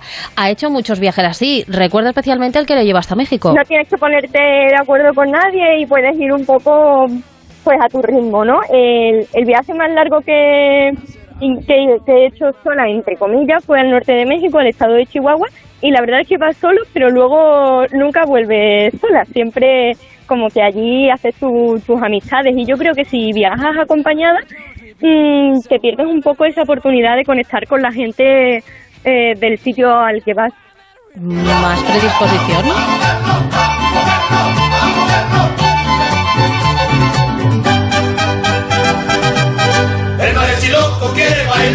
El mariachi loco quiere bailar. O sea que México triunfó por todo lo alto nuestra Triunfo. solitaria. Sí, sí, sí, sí. Bueno, eh, Noelia, que además ha vivido muchas experiencias, que se fue a Colonia a entrevistar a un periodista que, que ella admiraba mucho y resulta que fue para nada porque luego no pudo comparecer en la conferencia, en la conferencia pero fíjate, se fue hasta Colonia solo para eso y también que, que lo hizo así. Que, eh, que vayan apuntando los que lo estén pensando. Otro consejo, que también busquen, por ejemplo, en Airbnb, que da más seguridad porque tratas directamente con, con el eh, dueño o el eh, coach surfing, que es también con el propietario, que es también intercambio, pues de, de, oye, pues yo voy a viajar a este sitio, ¿qué te parece? Con más confianza, siempre con todo el cuidado posible. Pero a México, a México también han viajado otros muchos viajeros solitarios. Ocho años lleva viajando nuestro invitado sin compañía. El primero fue a Londres con 17 años. Oye, que no ha parado. China, Japón, prácticamente toda Europa. Lo hace a conciencia, ¿eh? no por obligación. Eh, reconoce que es buen compañero de viaje, pero es que le ha cogido gusto y no lo cambia de momento. Valora, valora mucho esa libertad de poder hacer lo que uno quiera y eh, lo bien que te sientes cuando mm, te aprendes a manejar en cualquier lugar del mundo. Exacto, exacto. Estamos hablando de Juan, ¿verdad? ¿De Juan? Juan Javares, ¿qué tal? Buenas tardes. Hola, buenas tardes. Bueno, eh, tú también has ido a México lindo y querido solo. No, en México no he estado, en México no. Ah, pero México no. sí, sí, Japón, como Pero- he dicho antes, Paloma, Ah, Japón, Japón, Japón, Japón, perdón, perdón. Macao, China. Sí, sí, sí, sí. Y bueno, eh, ¿recomiendas a cuando tus amigos dicen eh, o, o te ven, dice Juan, dice, viaja solo, eh, ¿qué te dicen? ¿Te miran como un bicho raro, como un extraño o, o tú qué les dices? Sí, hay un poco de todo, hay un poco de, de la gente que te tiene un poquito de envidia sana, digamos, y de gente que sí, que te como dice, mira Juan, tú estás loco, con lo bien que se va con tus amigos, con tu familia, quien sea. Pero. Dime, Sí, dime. sí. No, ¿qué fue, en tu caso realmente, qué fue lo que te, lo que te llevó a, a- a empezar a viajar solo? Pues mira, mi, mi primer viaje a- solo, como habéis dicho, era fue a Londres con 17 años y fue porque yo ese, ese verano estuve trabajando de camarero, típico trabajo de verano, adolescente y demás, y con el dinero decidí irme de viaje y aparte mis padres también me ayudaron un poco. Lo que pasa es que cuando con 17 años no hay mucha gente de mi círculo, digamos, que se pudiera permitir irse de viaje. Entonces, pues yo dije, mira, pues si no encuentro a nadie, pues me voy yo solo. Yo Tiro no voy a pa'lante, perder la tiro pa'lante. Ujú. Claro. Digo, no voy a perder la oportunidad, pues voy solo y ya está. Y la verdad es que es de las mejores cosas que yo he decidido en mi vida, la verdad. Pero, y Juan, cuando eh, tus amigos ya se cansen de proponerte viajes o ya directamente no cuentan contigo, o eh, Mm. oye, llegue una pareja y te diga, vamos a hacer alguna visita, rutita juntos, tú ya, eh, a ver, es que, es que no vas a soportar a las personas, Juan, porque claro, tiene muchas ventajas viajar solo. Hago lo que quiero, me busco la vida, conozco gente, luego habrá momentos en que eches de menos a alguien, pero ¿va a llegar ese momento en el que abras el abanico o vas a ser siempre un viajero solitario? No, sí, sí, de hecho ya lo he hecho. Yo he ido, he llevado a mi familia. Mira, como mi primer viaje fue a Londres, mi propia familia fue la que me dijo, mira Juan, nos vamos a ir a Londres, la familia entera, y tú nos vas a hacer de guía y demás. Y yo encantado, por supuesto que sí. Yo me amoldo, yo todo lo que sea viajar, bueno es. Ya, ya, ya. ya. Y tiene eh, muchas ventajas que estamos hablando. Algún inconveniente tendrá. Eh, hemos escuchado algunos consejos para organizarse. ¿Tú cómo preparas un viaje y qué consejos darías a quienes, por ejemplo, este verano por primera vez van a decidir viajar sin nadie? Yo, lo primero, el primer consejo que le doy es que se atreva, porque mm, aunque le vaya a salir mal, después es una experiencia que se lleva y aprende. Pero a la hora de organizar los viajes, yo lo hago mucho por eh, guiarme de otros blogueros, de youtubers y demás. Y porque allí, viendo el vídeo, estoy viendo perfectamente el hotel al que ha ido, el restaurante que ha visitado y puedo ver si me gusta, si no me gusta y demás. Entonces, me baso un poco en la experiencia de los demás blogueros y, youtubers. Y, y entiendo que también, sobre todo, ves que hay otras personas que lo han hecho también. Quiero decir que, Claro. no eres un, eh, que eres un loco de la vida, vamos. Que, que- Claro, que- claro, es un poco de garantía, tampoco es. no me voy a ir es, a la locura. Eso es, eso es. Bueno, pues Juan, te mandamos un abrazo muy grande. ¿Y a tu cuál es el próximo viaje? ¿A dónde vas a ir? Pues mira, el lunes, este lunes me ponen la segunda dosis de la vacuna Sí. y en cuanto me pongan la segunda dosis de la vacuna estoy entrando en internet a comprar los vuelos del nuevo viaje que no sé a dónde va a ser, pero, me- a donde sea, a donde A sea. Juan no le gusta viajar, ¿eh? A Juan- es que es capaz de estar mirando, reservando Sí, sí, sí, el billete mientras le están vacunando. Así es, Pues así casi, es, así es. casi. Pues nada, Pero te, no lo, tengo, lo, no lo tengo pensado todavía. te deseamos lo mejor y gracias por tu testimonio también, que puede, Nada, hombre, que puede, que puede valer seguramente para, para algunos oyentes. Un fuerte abrazo, un saludo. Hasta luego, gracias. Bueno, Sony 19, las 7. eh, ¿Hay alguna viajera más por ahí sola, no? Me parece. Sí, o tenemos un viajero. Atención, esa sintonía, por favor, esa banda sonora de vacaciones en el mar, porque nos vamos a ir de crucero. De crucero single. Oh, qué maravilla. Hombre, un crucerito. Que me lo cuentes, te voy a contar una cosa yo. Eh, es que, claro, de vacaciones en el mar me, claro, me recuerda, pues efectivamente, a las grandes series. Pues vacaciones en el mar es una de ellas. Eh, el otro día nos dijo, nos dijo un oyente, Juan Raimundo, no se me olvida, porque claro, es que como somos tan frikis, eh, bueno, hablo por mí, ¿eh? No, no, inclúyeme. inclúyeme en el saco. Eh, de, de- de series antiguas, dice, "Oh, este verano se vuelve a reponer Verano Azul. Es verdad, se está reponiendo otra vez Verano Azul. Así es, se está reponiendo. Pero, pero ¿cómo vamos a vivir, a pasar un verano sin la decimonovena reposición de Verano Azul? Correcto, no, no, pero te voy a decir lo más friki todavía que, claro, no sé, al hilo de, de la noticia esta de Messi, que se va del Barcelona, que ya no está, eh, han hecho un meme muy bueno, muy gracioso por otra parte también, de cuando están los niños jugando en la playa y aparece Pancho diciendo se ha muerto el chanquete, se ha muerto el chanquete, pues se ha ido Messi, se ha ido Messi, Messi se va, Messi se va. Bueno, pues a raíz de eso, a raíz de- del meme ese que llegó, digo, me acordé de, de Juan Raimundo y digo, voy a ver Verano Azul, Eh, pero en televisión a la carta, ¿eh? No, no en... Sí. Y, y me cogí el capítulo de Chanquete, oye, y que se sigue muriendo y que sigo llorando como una magdalena. Es una Eso te iba a cosa, o sea, preguntar, que alguna eh, no, no, es que se, se sigue muriendo y si, y si seguimos llorando como una magdalena, como si hubiera muerto eh, esta mañana. Eh, es Oh, increíble, es decir, la fuerza, claro. la fuerza que tiene una, una serie tan bien hecha, en este caso como Verano Azul, que tiene 30, 40 años, eh, eso ya que ya es un clásico, la fuerza de los clásicos que son imperecederos eh, y siguen, siguen moviendo, siguen moviendo montañas, vamos. Sí, sí, mira, a mí me pasaba con una serie eh, Autopista hacia el cielo, con Michael Landon.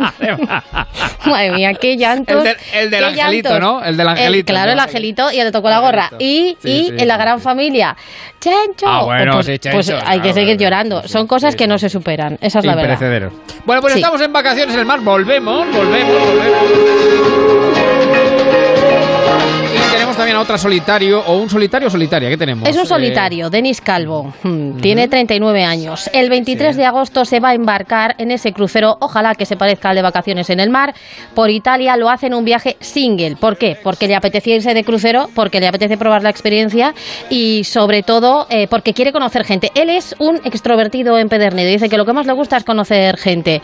Así que eh, en poquitos días se embarca en ese crucero, que digamos que tiene parte para familias y personas que viajen con eh, y luego aparte eh, para personas que, viajen en solitario. Como decíamos, el objetivo es conocer gente y no dejar de hacer cosas. Le podéis encontrar en muchas actividades organizadas por grupo de WhatsApp, por ejemplo, en Madrid. Así él consigue mantenerse activo. a veces de aplicaciones de estas de mitad y tal, de gente que no se conoce entre ellos eh, y entonces pues vas a cualquier sitio que hay una quedada en cualquier bar o en cualquier discoteca hace poco estuve también en el hipódromo de ahí de la Zarzuela y fue igual. Ahora mismo el grupo bueno de amigos que tengo en Madrid es porque me metieron en un, grupo de, de gente que teóricamente había empezado así, sin conocerse. Por WhatsApp vas poniendo todas las actividades que vas a realizar durante la semana, de bien quedar para ir a cualquier lado a tomar algo o bien irte a cualquier sitio de viaje. Gente del grupo que está metida se va apuntando a todas las actividades y luego pues está siempre por ahí haciendo cosas y tal. Bueno, que Denis no para. ¿Y qué hay que llevarse? Pues mm, mucha predisposición y ganas de pasarlo bien. Te lo pasas muy bien, lo que pasa es que claro, tienes que ir con la predisposición de pasártelo bien. Porque si vas a ir ahí un poco a lo mejor cortado, te va a costar a lo mejor un poco hablar con la gente y tal, pues igual no lo terminas de disfrutar del todo. Pues es el consejo de Denis, que ha conocido así mucha gente, así que a tomar nota. Bueno, pues eh, viajar solo. Eh, una opción eh, posible para el verano. Y otra opción, me dice Paloma, dice antes de acabar, dice, yo quería proponerte, Ruiz, eh, otro tipo de vacaciones, otro tipo de estancias, aparte de playa, aparte de montaña. Y claro, como la niña es sencilla, porque es sencilla, eh, ha dicho, ha dicho, dice, pues mira, Ruiz, dice, nos vamos a ir a un castillo. Digo, ¿a un castillo? ¡A un castillo! Turismo de castillo. Una Hombre, cosa que yo no hay. sabía. Yo no lo Sí. sabía, Pa- Paloma. ¿Hay turismo de castillo? Sí, sí. El turismo de castillo, digamos que combina el turismo rural, la conservación del patrimonio, la lucha por la España vaciada y la estancia en un lugar magnífico. Está a 998 metros de altura, en la cima de San Bartolomé, en Ripolles, en Girona. Eh, eh, se encuentra allí una antigua eh, fortificación que es bien cultural de interés nacional. eh, y os presento el castillo de Yaes, donde se ubicaron una rectoría, escuelas rurales y que además, atención, fue testigo de algunos eh, capítulos algo sangrientos de las guerras carlistas.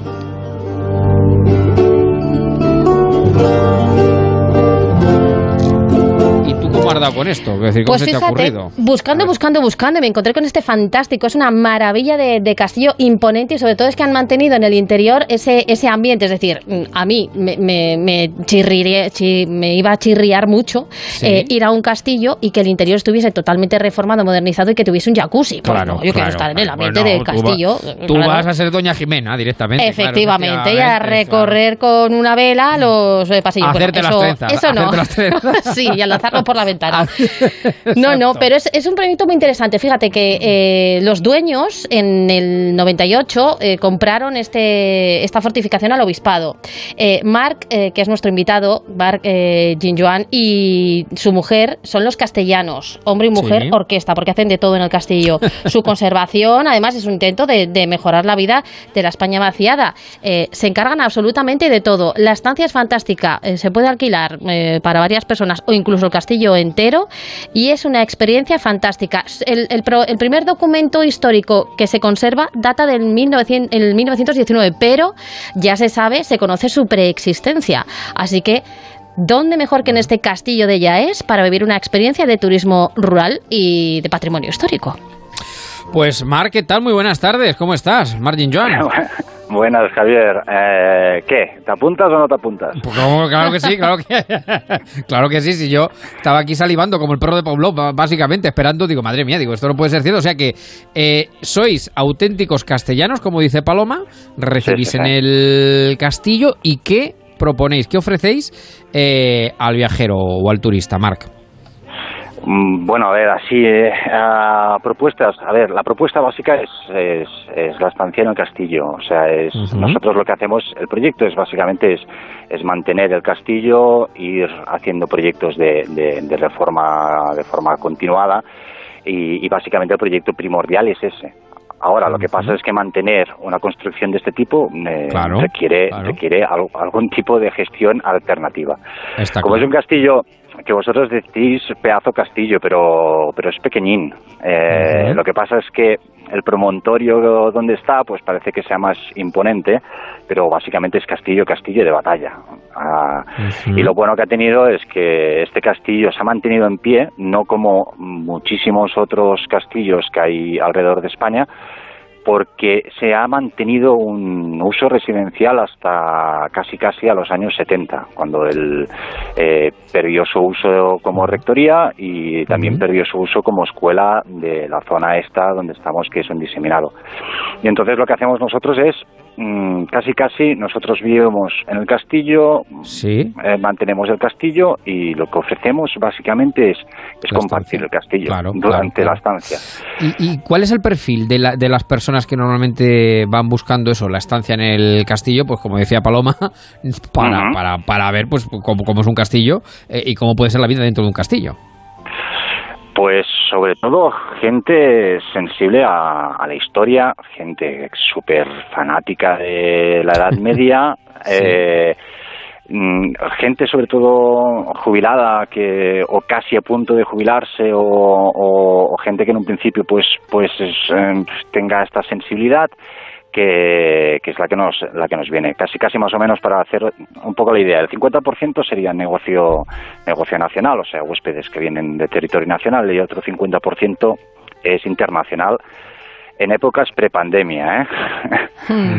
dentro de dentro de este 50% para que os deis un poco cuenta hay el casi un 70% que es americano o sea, los americanos ir a una construcción de casi, casi, bueno, si ya hemos superado 1100 años de historia, eh, pues a ellos, a ellos es, es una cosa que, que les explota la cabeza, porque, porque bueno, ellos lo dicen, es casi, casi los Estados Unidos, por 300, 350 años de historia, ¿no?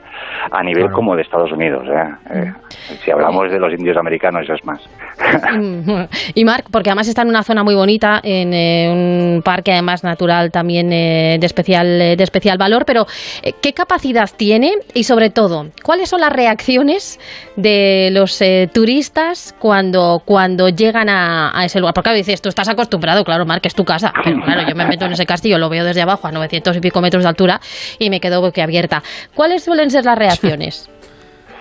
Pues las reacciones ya, pues la primera reacción es el montacargas.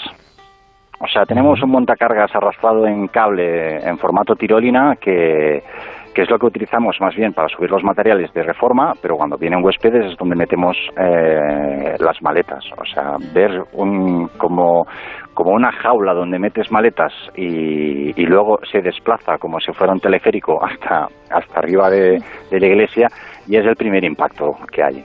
Sobre todo las primeras fotografías y vídeos se lo lleva, se lo lleva al montacargas. Y luego, y luego a la gente lo que le impacta más son las vistas. Es, es- quieras que no, un castillo tenía que tener vistas y sobre todo Claro. vistas a otros castillos, sobre todo para comunicarse.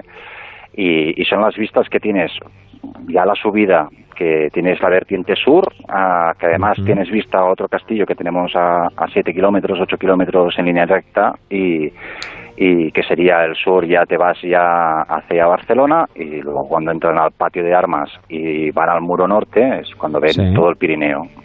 Y, y es el impacto que tiene la gente. Y luego, bueno, y es cuando hacemos el tour por dentro del castillo, que, que, que son las habitaciones, las estancias, etcétera, etcétera. Y, y bueno, es, es aquí vas vas midiendo un poco el termómetro de cómo de cómo de cómo ha sido el impacto para ellos, sí o no. ¿Qué superficie tiene el, casti- el castillo para que nos hagamos una idea aproximada? Buh, superficie. Pues, a ver, eh, mira, la superficie de donde vivimos nosotros, mi mujer y yo, eh, Sí. que es en las mazmorras del castillo, ya te lo digo yo, 40 metros cuadrados.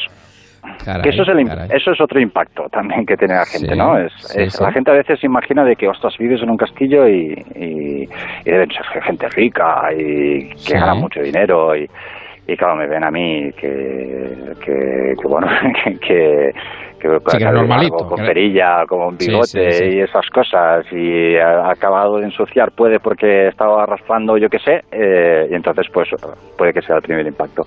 Luego la superficie del castillo por serían unos 600 metros O si, no, si nos dices en- así en, en capacidad, para que nos hagamos una idea de cuántas personas se pueden alejar, alojar. Mira, tenemos ocho habitaciones dobles. ¿Sí? Estas ocho habitaciones dobles, cinco son de, de matrimonio y las otras tres son con dos eh, con, con dos ah, con dos camas en las otras tres habitaciones que quedan. Eh, hay cuatro baños, cuatro baños mm, de batalla. Hablamos que somos castillo de batalla, pues el baño sí. también es de batalla. Tiene que ser de Es- batalla también. Sí, es, es, es baño con ducha, es baño con ducha. Es eh, luego luego tendríamos un, un par de salas de estar, una de ellas es comedor, una Sí. cocina doméstica doméstica normal, ¿eh? o sea, sin grandes lujos y, y, y, bueno, lo que la gente le pierda más y, y lo entendemos es el balconcete que sale justamente por encima de la puerta principal del castillo que es justamente es, es media vida o sea Claro. es nosotros no tenemos televisión en el castillo Pues claro, lo, es que no hace falta. No, lo suyo. Ten- Teniendo el castillo que para qué va de falta la Que te, televisión. da- Que- te dan ganas de sacar el cañón por la, la Claro, ramita esta y claro. decir, a ver quién viene a por mí, claro. Exacto, tenemos una Smart TV HD, Full HD, que es eh, desde el mismo balcón, que, que bueno, que es, tienes paisaje cambiante cada ¿Cómo se accede? ¿Cómo se llega al castillo? Creo que lo he dicho al principio Paloma, pero se me ha ido. Eh, ¿Dónde estáis exactamente, Marc? Eh, ¿Dónde está el castillo? Es, mira, a los huéspedes lo decimos así, estamos en, en medio de la nada, pero, pero también decimos que estamos en, en medio de todo. Eh, sí, sí. Estaríamos a una, una hora y media de Barcelona, hora y media también de Gerona, a- también hora y media con la frontera con Francia, ponle también un par de horas a a Andorra, más o menos para que nos ubiquemos un poquillo. Estaríamos estaríamos más o menos en lo que los primeros pliegues de las montañas del Pirineo, que es el Prepirineo, y, y justamente el castillo hace 1100 años que tenemos el primer documento escrito, pero debe ser anterior. La existencia del castillo, es para que nos entendamos, eran los primeros castillos para consolidar el territorio ante lo que sería la amenaza del sur, que serían las, los nuevos reinos árabes. Exacto, y, y es en las montañas donde se refugiaban estos, estos visigodos. Estamos hablando de que es, es cuando empiezan las montañas es donde estamos nosotros.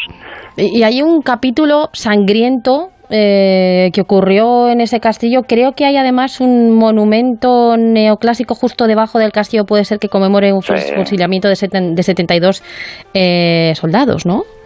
Sí, bueno, esto es, esto es uno de los... eh, A ver, que me entienda la gente que nos pueda estar oyendo, ¿eh? O sea, que no, no hay fantasmas en el castillo ni esas cosas. ¿eh?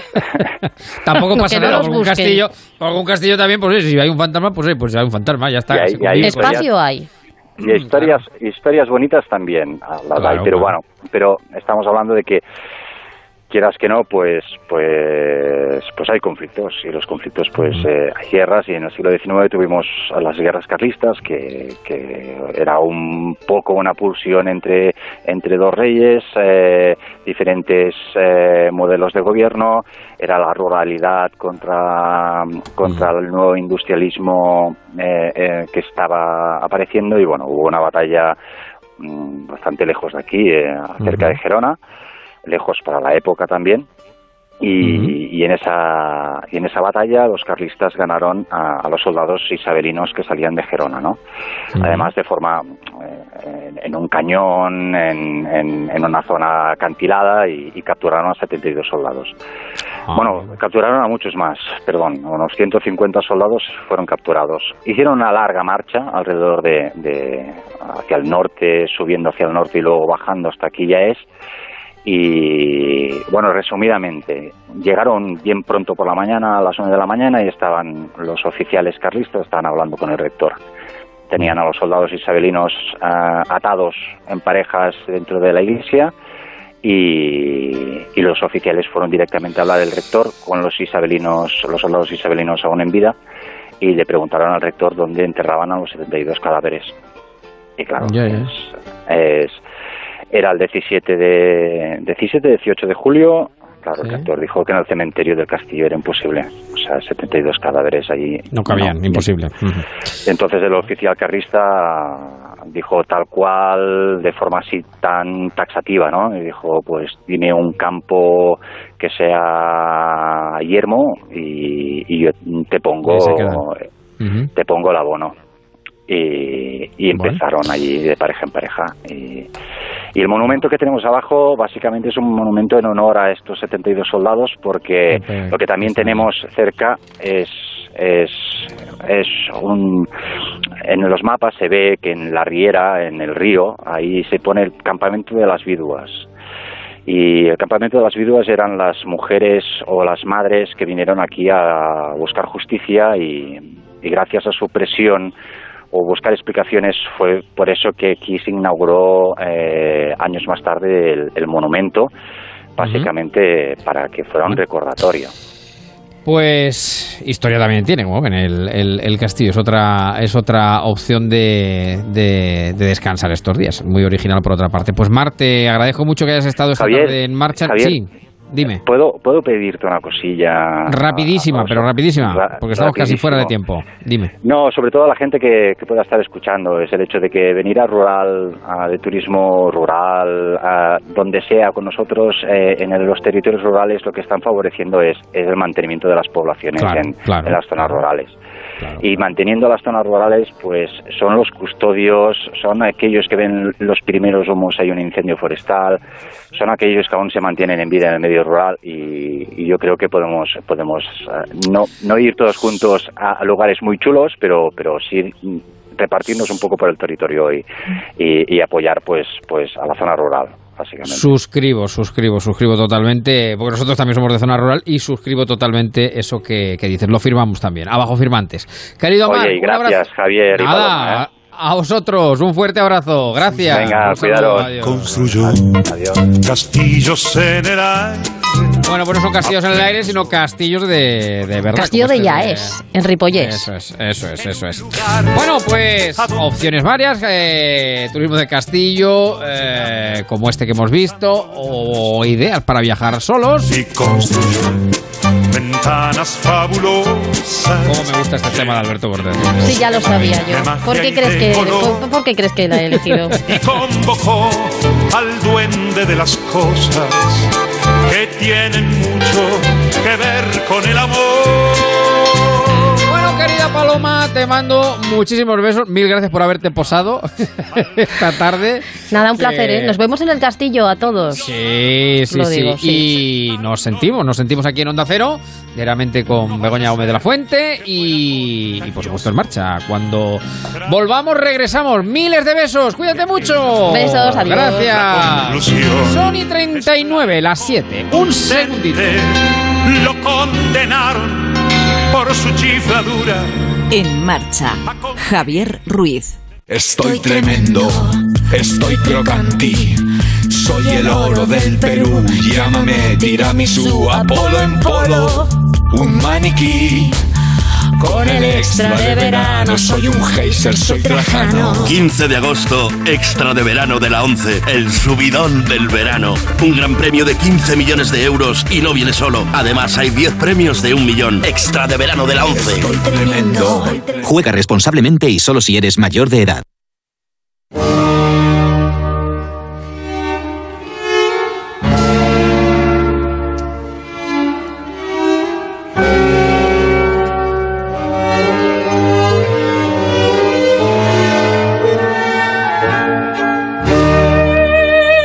Pues yo les digo una cosa, que desde que empezamos este programa, hace ya unos cuantos años, para mí de lo más chic es tener a Antonio Yang eh, este ratito, donde encima de deleitarnos, como decía el clásico, además aprendemos. Querido Ian, buenas tardes.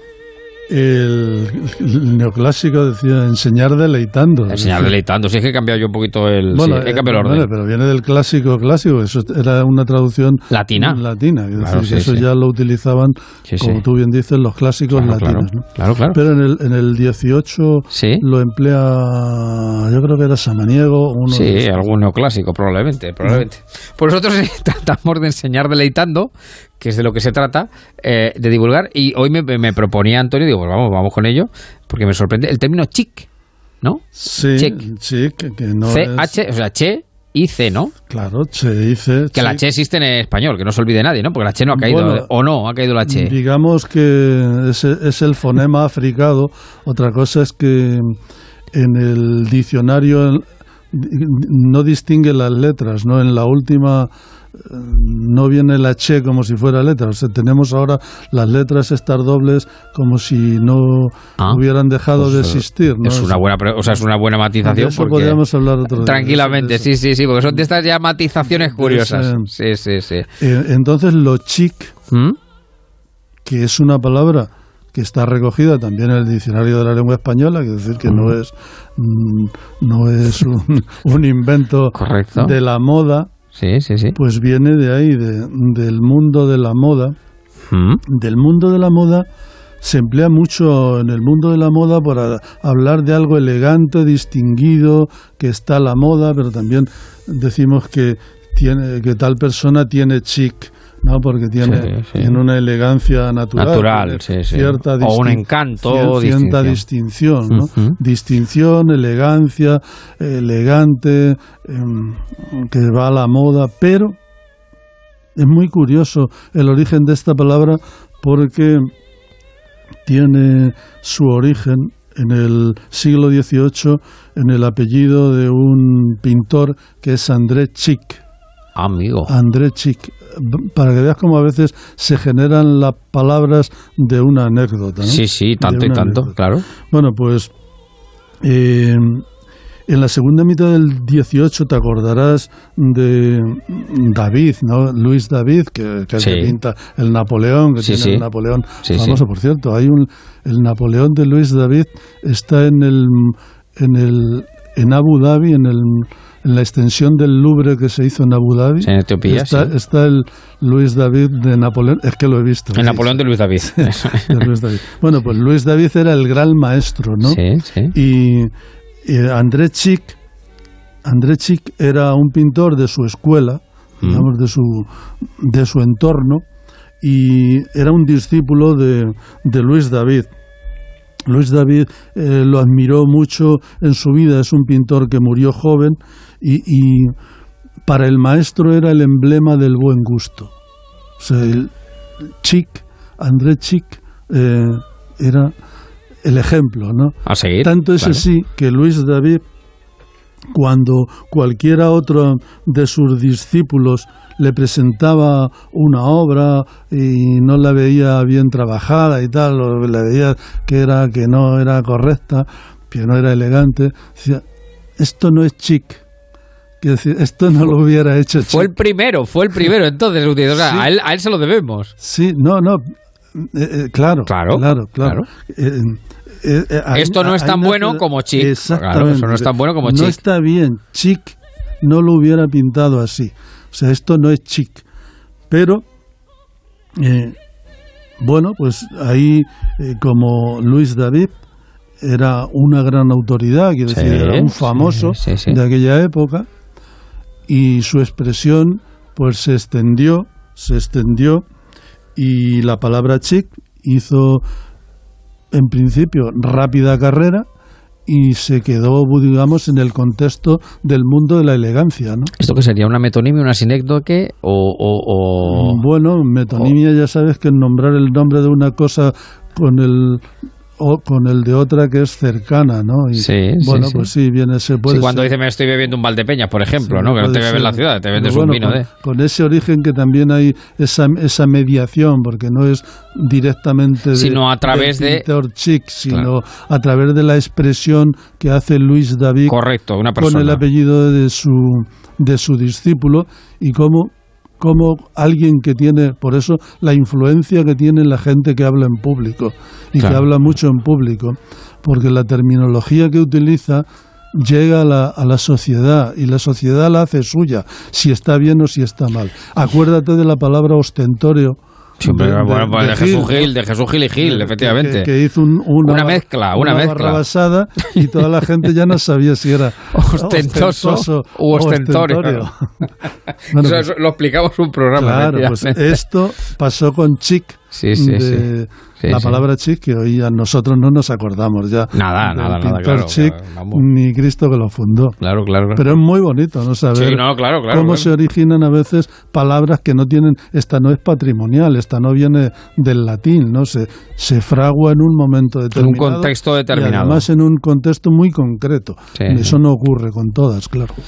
Bueno, pues ya saben de dónde viene lo chic. Esto es chic, aquello es chic, eh, esta persona es chic, pues ya saben de dónde viene el origen. Y a ver un libro chic, un libro que esté bien, que, que sea recomendable para este verano, querido Antonio. Pues ya que estábamos hablando mm, de Francia, hay una escritora de origen español, de abuelos españoles, se llama ella Victoria Más, que ha tenido un gran exitazo, está traducida a España, pero tú ha tenido un gran exitazo este año, está, a principios de este año se ha publicado en España. Se llama El baile de las locas. Y es una maravilla, es una maravilla para conocer la sociedad del 18, porque el baile de las locas, o sea, hay un man- había un, un manicomio, ¿no? Sí.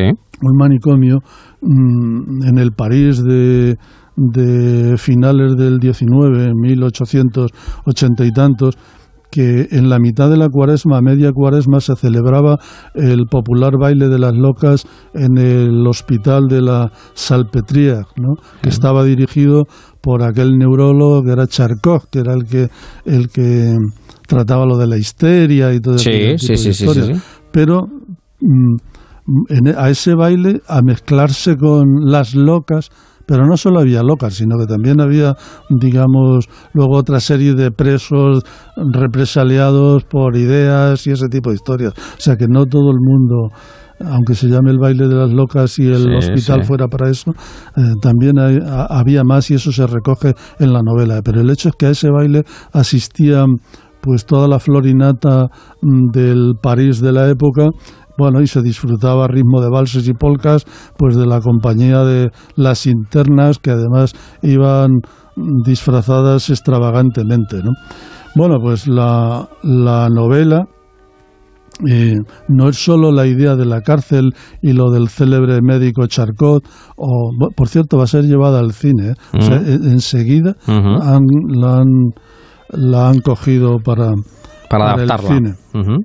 Las llamaban las histéricas, pero como te digo, también había mujeres que molestaban a sus familias eh, por otra serie de cuestiones, a veces nada que ver con la locura y nada que ver con la histeria, y digamos que había ahí algo más, había una, una represalia social y esto es todo lo que recoge la novela, ¿no? El baile de las locas es la anécdota, pero la novela recoge, digamos, un poco la sociedad de ese París hipócrita a veces y represor en otras de la segunda parte del siglo XIX, ¿no?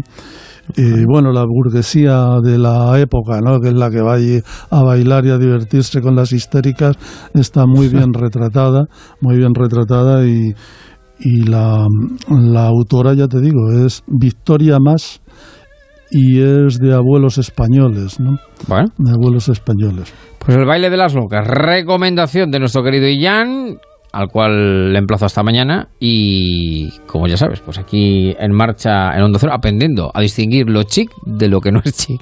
Un abrazo grande amigo, cuídate mucho.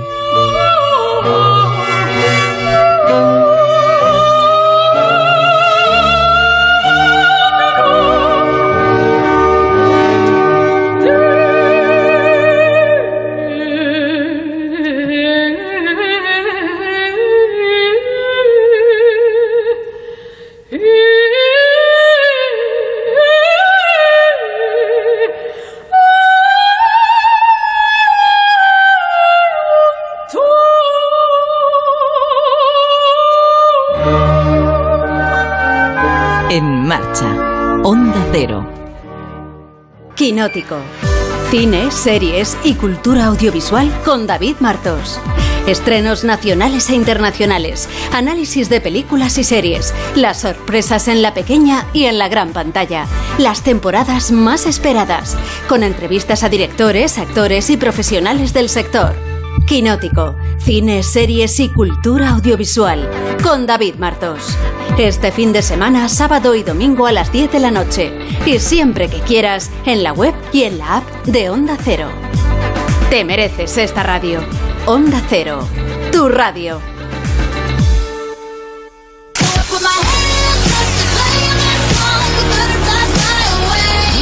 Pues son nueve los minutos que faltan para llegar a las ocho. Se lo presenté la semana pasada, el gran hallazgo que hemos descubierto este año. Un diamante en bruto, un tesoro auténtico. Aquí está con nosotros como cada tarde de En Marcha, al menos el fin de semana anterior. Y este, nuestro querido Odey Ontoria, el gran Odey, que tiene nombre hasta de Sultán de Brunei, de, de- Pues no sé, ¿qué tal Odey? ¿Cómo estás? Buenas tardes. Muy buenas tardes, Javier. Muy bien. ¿Cómo te ha ido la semana? La semana con muchísimo trabajo, pero muy contento. ¿Has besado lo suficiente? ¿Has eh, trabajado lo suficiente? ¿Has comido lo suficiente? Yo estoy contento con todo lo que he hecho. No Pues he echado en pues falta nada. Nada, nada. A ningún nivel. Bueno, que me traes a Britney Spears. porque, Hoy traigo eh, un poco de todo, un poco de todo, un poco Eso, de eso, eso. juventud, de qué pasa cuando nos privan de nuestra juventud. ¿Qué pasa Cuando a uno ya no le dejan tener infancia, porque son un montón los casos. ¿Mm? Y sobre todo viene mucha gente de ese mundo Disney, ¿no? Como el que hay el caso de Miley Cyrus, de cuando era Hannah Ah, Montana, sí, claro, sí, sí, que ya fue también privada de su infancia para convertirse en otra chica Disney que luego todos vimos. Y además a mí me marcó mucho porque era mi infancia cuando explotó. Y fuimos testigos de su actuación en los VMAs en 2013, Ah, cuando cantó pues ligera de ropa, por decirlo de un modo, No, desnuda, en aquella, desnuda. totalmente, en aquella Sí, bola sí. de demolición en la canción Breaking Ball. Exacto. Pero ahora la que tiene paralizada el mundo es el caso de Britney Spears. O sea, que lo que, lo que nos vienes a hablar un poco es de, de aquellos casos donde, eh, digamos que el éxito ha sido tan temprano Sí. eh, que se han cargado directamente la infancia y la juventud, ¿no? Totalmente, De- se han cargado la infancia y la juventud y, y si tú miras los casos, la mayoría Eh. vienen justo de, sobre todo de mujeres, de niñas que nació, que su fama nació en el seno de Disney. Sí, Además, sí. Sí, sí, niñas prodigio, vamos. Sí, niñas- de esas, de esas niñas prodigio, como en su momento fue Britney Spears con el Disney. Club, que estaba también con Cristina Aguilera, por ejemplo, Sí. que eh, hizo que Britney creciera, bueno, pues de una cierta manera y con el control de sus padres. Y ahora estamos viendo, pues, mm, la lucha de ella por recuperar su libertad, alejada del control de su padre. Una lucha que comenzó en noviembre de 2019 pero que mm, nos hemos hecho eco de la situación ahora gracias también a otras artistas que se Que también han pasado por lo mismo, que ¿no? han pasado por lo mismo, que al menos eran conscientes de esa realidad mucho mejor que todos nosotros por estar dentro de ese mundo y lo iban denunciando. Artistas como Madonna, como Cher, como la propia también Miley Cyrus que he mencionado antes. Ajá. sí, sí. Y, y esto ha sido al final un empujón, este apoyo que también la ha llevado a estar más activa en las redes sociales, a compartir lo que le está pasando, a que al final lo que es toda su comunidad de fans sea consciente y sepa por lo que está pasando, por lo que está pasando el artista. El artista no deja de compartir publicaciones, bueno, de todo tipo de contenido, cada día con un mensaje hasta ha sido noticia por las redes sociales que ella a los 39 años que tiene Sí. es la primera vez que se ha comprado un iPad. O sea, que, que es la, o sea, que con 39 años, claro, o sea, que todo dependía, eh, claro, tú la ves, que tú no tienes por qué saber esto, pero claro, eh, con 39 años que tiene, todo dependía de su padre. Y su padre Todo era- dependía de su padre. Ya, ya, ya. Y claro, ahora es cuando ha sido mm, lo suficientemente libre como Sí, para sí. poder elegir con su dinero el poder comprar eh, el, Air- el AirPad. Qué barbaridad, qué curioso. ¿Pero de dónde viene todo esto, querido? eh, Pues todo esto, todo esto viene, bueno, la cantante lleva manteniendo a su familia desde los siete años. Entre anuncios, participación en el Club Disney, eh, un trabajo que ha generado un patrimonio de al menos 60 millones, millones de dólares según la lista Forbes. Claro, es que, es que, es que, claro, si una niña con desde los 7 años genera eh, o empieza a generar eh, 60 millones de dólares, pues evidentemente ni infancia, ni juventud, ni absolutamente nada. Claro, Ni nada, totalmente fue privado de ella. Lleva, y bueno, ella lleva luchando por poner fin a la tutela que ejerce su padre sobre ella desde 2008. Su Ujú. padre se llama James Parnell Spears y que además de controlar su carrera artística, que es algo que todo el mundo conocíamos desde el principio, siempre fue el manager de ella, también Sí. tiene potestad sobre sus finanzas y demás aspectos de su vida personal. Llega tanto lo de su vida personal que puede elegir quién es su pareja, quién no es su pareja, si puede Sí, vamos, mantener que- cualquier tipo de relación. Incluso Britney Spears en, su- en sus últimas declaraciones en el juzgado dijo que le pusieron un DIU contra su voluntad. Qué barbaridad. Y se casó eh, con eh, su bailarín eh, contra eh, su voluntad también. Con- sí, Eh, totalmente. Que luego al final se divorció, ¿no? Que luego al Que final se divorció. sí, luego al final se divorció, que la situación no, no podía más, pero ella con quien se casó realmente fue No con su... Mira, fíjate, Claro. eh, cu- cuando, cuando ves este tipo de cosas dices, mira, los ricos también lloran. Había Los ricos también se- lloran. Totalmente. Ella Claro, con quien claro, se casó realmente en un principio fue Sí. con su mejor amigo de la infancia. Sí. Que se fugaron a Las Vegas para casarse y cuando su padre se enteró les obligó a anular el matrimonio. Qué barbaridad, qué padre, qué padre, vaya padre, menudo padre, menudo padre. Claro, y toda esta tensión, todo esto, todo esto que se fue generando hasta que todos vimos también aquellas imágenes de Britney Spears cuando se fue a una peluquería, se rapó la cabeza. Sí, sí, sí. Eh, el 23 de febrero del 2007 también salió y atacó, salió su coche y atacó unos paparazzis que la acosaban con unos paraguas. Ya, ya, ya, ya, ya.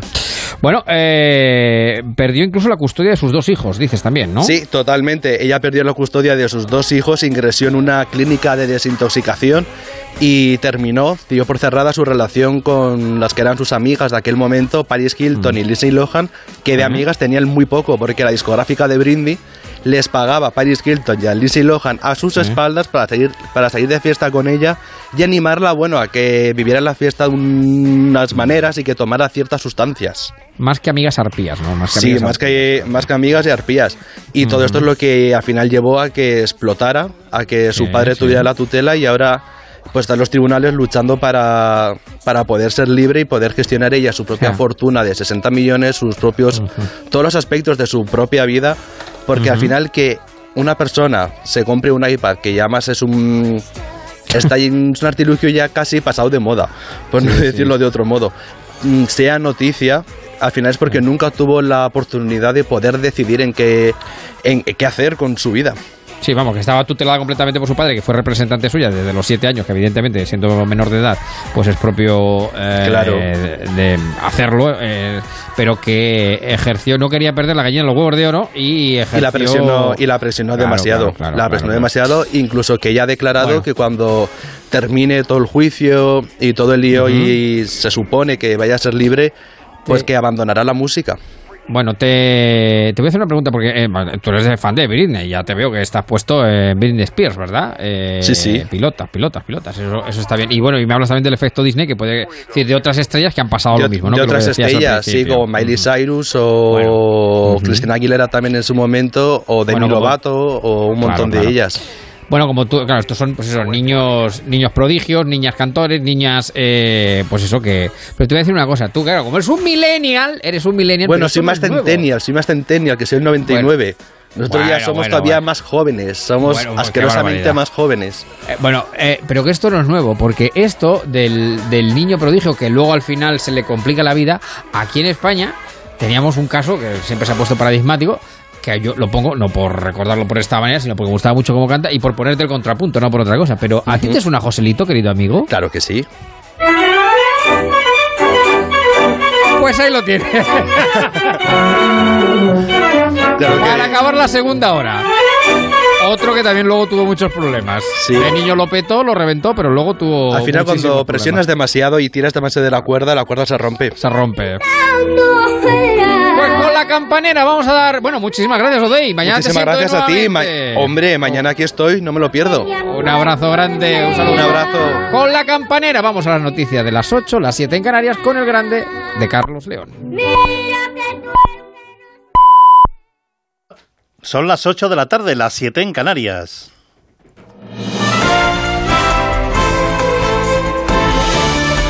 Noticias en Onda Cero. Hola, buenas tardes. Los datos de contagios por coronavirus este fin de semana confirman una bajada generalizada en la propagación del COVID, pero se mantiene la preocupación por la presión hospitalaria que, aunque mejora en comunidades muy afectadas, como por ejemplo Cataluña, sigue subiendo en otras como Baleares, País Vasco o Andalucía. El vicepresidente de la Junta, Juan Marín, ha afirmado en Europa Press que tenemos que seguir siendo prudentes para luchar contra el coronavirus. Yo lo que espero es que sigamos siendo prudentes ante la situación que tenemos, porque ahora tenemos la eh, cepa delta, antes pasamos por la británica, hemos pasado por muchas. Hemos tenido, bueno, pues mu- muchos episodios y ahora tenemos una cepa que es muy agresiva, muy explosiva en cuanto al contagio, especialmente entre la población diana, los jóvenes, porque también tenemos la inmensa mayoría ya de la población mayor de 29 años vacunada. Y eso, eso es la clave. Los contagios suben en la Comunidad de Madrid, que hoy ha notificado 3.322 nuevos positivos, 169 más que ayer, si bien, comparando con el pasado sábado, la bajada es significativa, ya que hay 1.333 casos menos. Pero cambiamos de asunto y les contamos que la Junta de Castilla y León ha reabierto parcialmente al tráfico la Nacional 403, la carretera que une Ávila con Toledo, ante la evolución favorable del incendio forestal de Cebreros y el Tiemblo. Alejandra Carril. Contenido el perímetro del incendio declarado en la tarde del viernes en el municipio del Tiemblo, en Ávila. Así lo ha anunciado el presidente de la Junta de Castilla y León, Alfonso Fernández Mañueco, tras el intenso trabajo de un operativo compuesto por 472 efectivos. Los vecinos de la zona han contado a Noticias fin de semana de Onda Cero la incertidumbre y el miedo que provocaron las llamas. Ahora parece que está apagado, pero no dejan de echar agua los helicópteros. Están intentando, ya no se ven llamas, pero se ha pasado una noche de angustia porque se veían las llamas desde las habitaciones.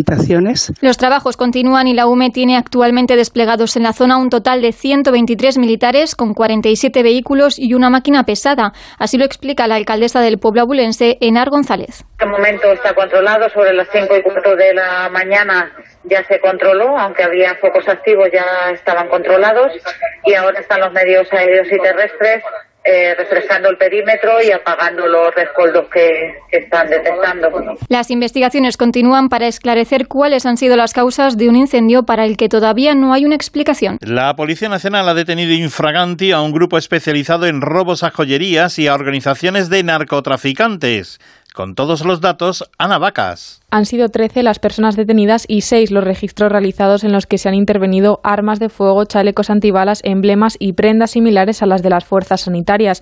Casi 70.000 euros y abundante maquinaria para realizar butrones y abrir cajas fuertes. Informa la portavoz de la policía, Ana Ramón. Los agentes del GOES, esto es Grupos Operativos Especiales de Seguridad, les abordaron cuando se introducían en una nave que pretendían asaltar en la localidad alicantina de Denia. Además, entre los detenidos se encuentra uno de los butroneros más activos de la Comunidad de Madrid.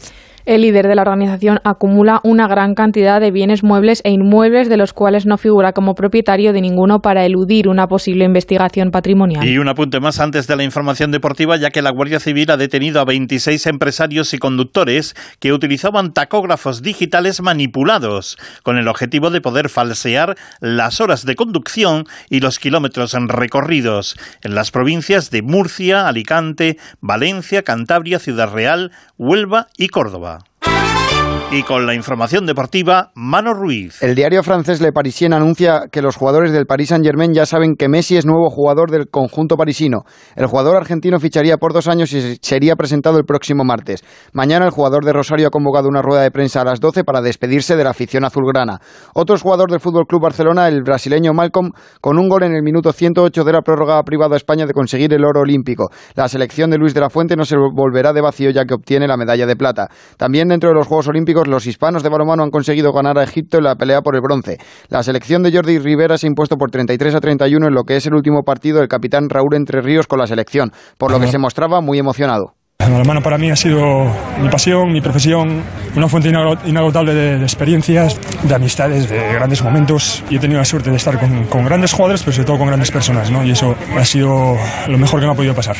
El karateca Damián Quintero no podrá finalmente portar la bandera de España como abanderado en la ceremonia de clausura. El Comité Olímpico Internacional ha rechazado que pudieran ser dos los abanderados y será únicamente su compañera Sandra Sánchez la que desfile con la bandera. Ahora seguimos en marcha con Javier Ruiz, que por cierto, Javier, ya sabes que se pueden comprar décimos de lotería del sorteo de Navidad que se va a celebrar el 22 de diciembre de este año y que por primera vez el año pasado no pudimos acceder al recinto donde se celebra el sorteo por la pandemia. También recuerden que las noticias vuelven a la sintonía de Onda Cero cuando sean las 9, las 8 en Canarias y siempre están actualizadas en nuestra página ondacero.es. Hay gente que crees conocer, pero solo has visto una cara de ellos. Descubre cómo son. Nadie es perfecto. Un programa de entrevistas donde el primer sorprendido será nuestro invitado. Descubrirán cómo les ven y la huella que van dejando. Te vas a divertir y sorprender. Sábados y domingos a las 9 de la noche. Nadie es perfecto con Nacho Arias. Este sábado el chef Dani García y el domingo Santiago Segura. Te mereces esta radio. Onda Cero, tu radio. En Onda Cero, en marcha con Javier Ruiz. 6 sobre las 8, efectivamente, las 7 en Canarias, ya se puede comprar la lotería de Navidad, es verdad. Yo además tengo amigos que es, que tremendo, vayan donde vayan, eh, en julio ya lo están pidiendo, es una cosa eh, bárbara. Pero efectivamente, que lo de la lotería en directo fue una cosa que la pandemia el año pasado no pudo ser. Vamos a ver que este año toquemos madera Será, será, será, será, será. Así que. Pero no hay mejor lotería que estar en manos, pues eso, de tener la información con Carlos León y, tener como realizador a Nacho Arias, que luego después además viene con su eh, Nadie es perfecto. Pero lo que toca ahora es una horita más de en marcha, en concreto de esto.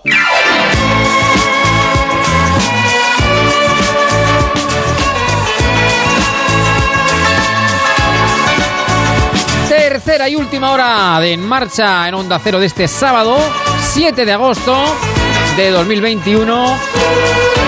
Ya saben que no es sábado si ella no llega, no desciende por la escalera de la radio. La bóveda, la bóveda del dial se abre de par en par para que descienda de forma corpórea nuestra querida Ana María Ángel Esteban. ¿Qué tal? Muy buenas tardes. ¿Cómo te va la vida? Puedo, contestar después de esto. Debe contestar. Pero que yo pienso cada vez que esto es insuperable, pero no. Siempre hay que, por un poquito el genio del artista, hay que, hay que mensurarlo un poquito. Sí, sí, sí, le practicar durante la semana, venga. Claro, claro, llevamos efectivamente desde las 6 de la mañana preparando este momento, este momento en el que. Ana María Ángel Esteban, psicóloga clínica, sexóloga, especialista en terapia de pareja, pues llega aquí a Onda Cero en marcha para hablar de, de sexo. Hoy además vamos a hablar de sexo, es el último día de la temporada estival. Y la semana pasada hablamos de importancia de los juegos y digo, ¿qué mejor manera, Ana, de coronar los juegos? Pues con la medalla de, medalla de oro, claro, evidentemente. ¿Y cuál es la medalla de oro? Pues ¿cuál es la medalla de oro si hablamos de sexo? ¡El orgasmo! El siempre buscado, anhelado orgasmo, que a veces se consigue, a veces no se consigue. Puede ser eh, individual, conjunto, simultáneo, esporádico, Sí, eh, depende de muchas circunstancias. Entonces, digamos que, eh, y también depende de si es él o es ella, porque no es lo mismo, Ana, hay que... ¿Es él o es ella el que? Claro. El que, quiero decir, el orgasmo masculino y el orgasmo femenino, que no, Ah, claro. que no tiene nada que ver uno con otro, básicamente. Vale, No, eh, la forma de conseguirlo ¿Mm? eh, no tiene nada que ver. La forma de disfrutar del sexo y de, y de plantearse y de expresarse en el sexo mm, no tiene nada que ver en hombres y mujeres. Siempre, cada día lo decimos. Claro. Pues también en un El orgasmo, O sea, o sea, es que en, en un hombre estábamos comentando Bueno, antes. antes de nada, una cosa, una cosa, por si alguien no Diga. supiera que, eh, pues si alguien no supiera lo que estamos hablando, que es un orgasmo, es el cenit, ¿no? Del placer, la cumbre, ¿no? Del placer Pues- sexual. Podríamos definirlo pues, así. Mm, sí, mm, antes iba a cortar, antes iba a cortar cuando estabas haciendo, eh, estabas Sí. hablando así del orgasmo como es el- el- el- la medalla de oro. Sí. Pues no, no es la medalla de, no es la medalla de oro, aunque en, en la cabeza de, de todo el que se pone a tener una relación sexual Ujú. está ahí de forma consciente o inconsciente llegar a tener eh, un orgasmo. Pero es que ni es el fin ni es necesario para que una relación sea ni satisfactoria ni completa. Sí. Eh, e incluso se puede eh, convertir en algo insatisfactorio y frustrante. porque si no se alcanza. esquema porque no mental, se alcanza y se convierte en una pues, obsesión, ¿verdad? se- mm, muy bien. Porque, claro, tú vas con un esquema de lo que tiene que ocurrir en una relación sexual y siempre vas buscando tu orgasmo, El orgasmo de tu pareja. Pero esa actitud sobre todo se ve en los hombres. ujú. Eh, ellos son más, eh, bueno, ellos van a tener una relación sexual y van a puntuarse, casi a ponerse las estrellas, como hacer un examen. Eh, y, y además, fíjate, si ellos inconscientemente están buscando que nosotras disfrutemos, Sí, y además que la traducción de nuestro disfrute sea, le faltará mucho para el orgasmo, sí. le gustará si la estoy tocando, que muchísimos, Sí. muchísimos de ellos Mm. se dedican a preguntar durante, ¿te gusta? Eh, ¿Voy bien? Ujú, Eh, mm, quiero que disfrutes. ¿Vas a llegar? Sí. Eh, ¿pero que voy a llegar dónde? Claro, En- claro, Entonces, vamos a ver, déjame en paz. claro, claro. Déjame disfrutar, déjame disfrutar, déjame disfrutar, claro. Pero fíjate cómo ellos Mm. no están centrándose en disfrutar ellos eh, jugando, jugando con, con su pareja, sino que están esperando que ella tenga cada vez un, un placer más alto, Sí. eh, intentando que ella consiga el orgasmo para ponerse ellos las estrellas también. Yo Eso, creo, sí, sí, sí, general, sí, ¿eh? sí, sí, sí, sí, no, además, esto lo- de veces que lo oigo. Ana me lo ha contado muchas veces, efectivamente, que en consulta se escucha, se escucha, y digamos que hay un patrón tipo, ¿no? Que el hombre, eh, digamos, una, una relación, bueno, de tiempo, ¿no? Que disfrute ella, pero claro, ella ya tiene sus tiempos, y, y yo creo que lo que es una virtud, que lo hemos hablado muchas veces, que es la comunicación, Ana, eh, porque Hmm. la comunicación en la sexualidad también es importantísima, pero Sí. eh, precisamente la comunicación acompasada, quiero decir, y, y, y- y a cuento, eh, es decir, sin presionar a la otra persona, claro. Además, eh, diciendo eso de eh, lo de impresionar a la otra persona, algo que va, que juega en contra totalmente de poder, de poder tener un orgasmo, de poder disfrutar y de que esa relación sexual que parecía que iba a ser genial y maravillosísima se convierta en una mierda, es eso, el esquema que uno lleve o que una lleve sobre lo que tiene que ocurrir y las presiones. Claro. Las presiones al otro, porque mira, algo muy importante que los hombres no acaban de entender es que nosotras para disfrutar no necesitamos tener un orgasmo. Es que una mujer no necesita tener un orgasmo para haber sentido que se le pasa bomba y que se ha quedado a gusto. Esa es otra de las cosas que tú siempre remarcas y que me gusta que lo vuelvas a decir Muchísimo. para que quede claro, para que quede claro. Sí, porque ¿sabes en qué puede desembocar esto? En que cuando un hombre empieza a exigir directa o indirectamente, quiero que disfrutes, quiero que llegues, venga, hasta que no llegues no lo dejamos. Esa mujer se siente tan angustiada, tan presionada, que sabe, incluso las mujeres desde el principio de la relación sexual, sabemos si vamos a tener ese día un orgasmo o no. No te puedo explicar el mecanismo psicológico, ni biológico, ni fisiológico. Sí. Pero es que todas, casi todas, sabemos, pues mira, hoy sí, hoy yo creo que no. Entonces, si ellos se empeñan en que nosotras tenemos que terminar, tenemos que llegar ahí, empezamos a tener ansiedad porque sabemos que no, y es que además no lo necesitamos. ¿En qué va a desembocar esto? En que empecemos a evitar tener relaciones sexuales con ellos. Claro. Porque vamos a anticipar también esa presión. Y con esa presión ya, ni nos vamos a concentrar, ni nos va a apetecer el sexo. Con lo cual es que ni siquiera vamos a disfrutar durante los juegos. Claro, claro. claro. Así que importantísimo, importantísimo. Y es que incluso muchas mujeres mal informadas piensan que tienen que tener un orgasmo, se esfuerzan, creen que tienen un problema y ellas mismas se empiezan a evitar porque o lo fingen diciendo, bueno, a mí me pasa algo, eh, o, o lo finjo para que este ya se quede tranquilo o, o- o qué vamos a hacer. Entonces, y no, no, no, es que no lo necesitamos. Bueno, y si lo necesitamos, lo decimos. Porque perdóname que termino eh, otra, otra actitud eh, que tienen muchísimos hombres cuando ellos sí que lo han tenido. Claro, sí. Es que cuando ellos han tenido un orgasmo, evidentemente, bueno, casi siempre a través de la penetración o por una masturbación conjunta, eh, lo que suelen hacer muchísimos es como eh, me- terminan la penetración porque han tenido un orgasmo y pum, chim, pum, se acabó. Se acabó la relación sexual. Claro, se dan la mejor, vuelta, claro, te dan claro. dos besitos y te los dan. Sí. Y entonces dices, "Mm, aquí se acababa, pues a tu tiempo. Claro. Y, y- y, hombre, así no lo estoy un poco Se ha pasado tu ¿no? tiempo, se ha pasado Claro. tu tiempo. Y entonces ella dice, ¿y yo qué? Claro, claro. y claro. entonces, y es como que dice, ah, no, no, no, vamos a ver, nosotras no tenemos un tiempo Termina el trabajo que has empezado. Mientras Termina lo que has empezado. vosotros Claro. estáis haciendo la penetración para nosotras tener un orgasmo. No, no, no, no, no, perdona. Vosotros tardaréis un tiempo determinado, pero nosotros necesitamos mucho más. Claro, claro. Mucho más tiempo y mucha más estimulación. Con lo cual, si tú, él, has tenido un orgasmo y has terminado, tu obligación mayúscula y, y, y, Y vamos, mayúscula, imperiosa, mayúscula, mayúscula. mayúscula, Sí, sí, sí. y mayúscula es decirla, fulanita, cariño, preciosísima, ¿quieres que siga? Claro. Y entonces ellos, eh, los que estáis oyendo, estáis diciendo, pero ¿cómo voy a seguir si ya no puedo?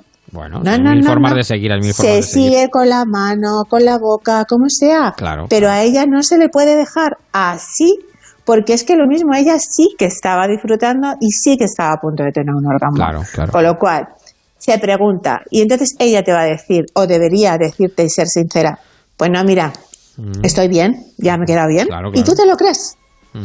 Eh, o no, mira, quiero que sigas un poquito. Pues sigue de esa manera que te estoy diciendo. Pero no termines, no eyacules y, y Y adiós. adiós, buenas noches, adiós, buenas noches. Claro, claro, claro, claro. Claro, porque es que entonces eso tampoco va a hacer que tengamos, que queramos tener sexo Mm, con vosotros, por anticipar la insatisfacción. Bueno, eh, yo creo que está bastante, vamos, eh, bastante claro el tema. Eh, es verdad que el orgasmo masculino es más fácil, es más, más.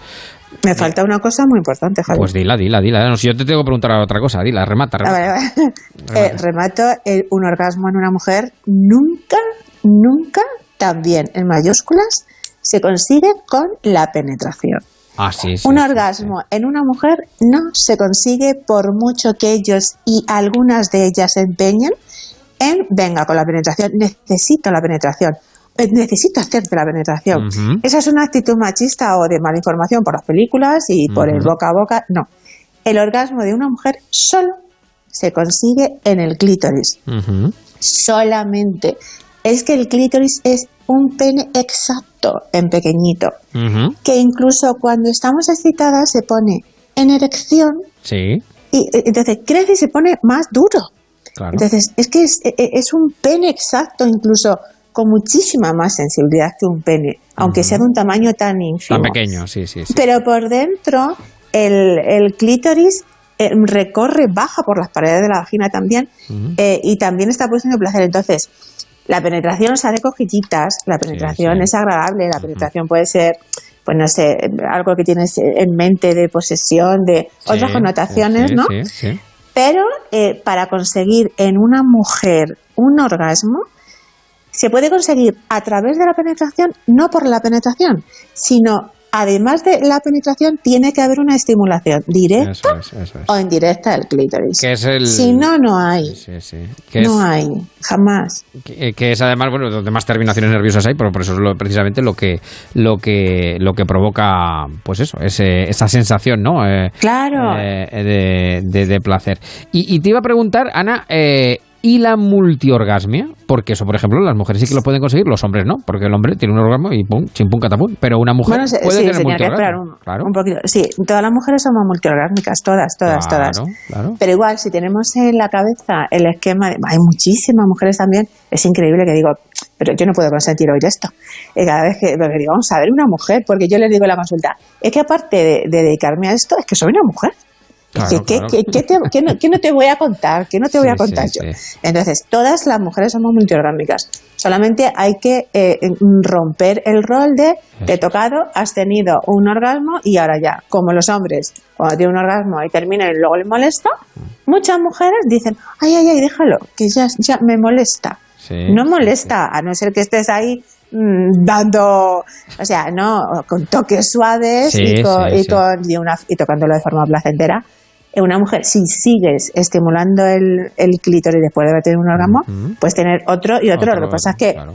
claro, dices, jo, ¿hasta cuándo? Pues hasta que dice, Dios mío, que ya no puedo ya no puedo más, ya no puedo más, claro, claro. O sea, eh, ya está, déjalo. Sí, sí, sí. Pero, pero no, todas somos multiorgásmicas. Por eso, por eso, al final yo creo que, fíjate, eh, el- eh, claro, hombres y mujeres somos diferentes, complementarios, eh, pero yo creo que la sexualidad femenina es mucho más rica que la masculina. Es Eh, tenemos vamos, tenemos vamos, vamos, vamos. miles de formas de disfrutar, miles de Sí, sitios, sí.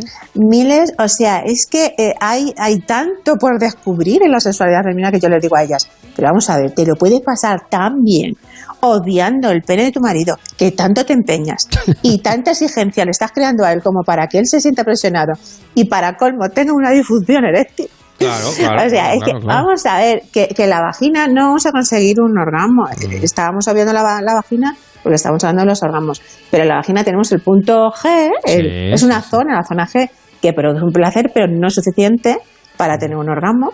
Y en la vagina también tenemos otra zona, Mm. eh, el punto U la- o la glándula de Sklener, que ahí es donde se consigue una eyaculación en una mujer. Sí, sí, Que en un hombre la eyaculación va unida al momento de tener el orgasmo, sí. pero en una mujer no.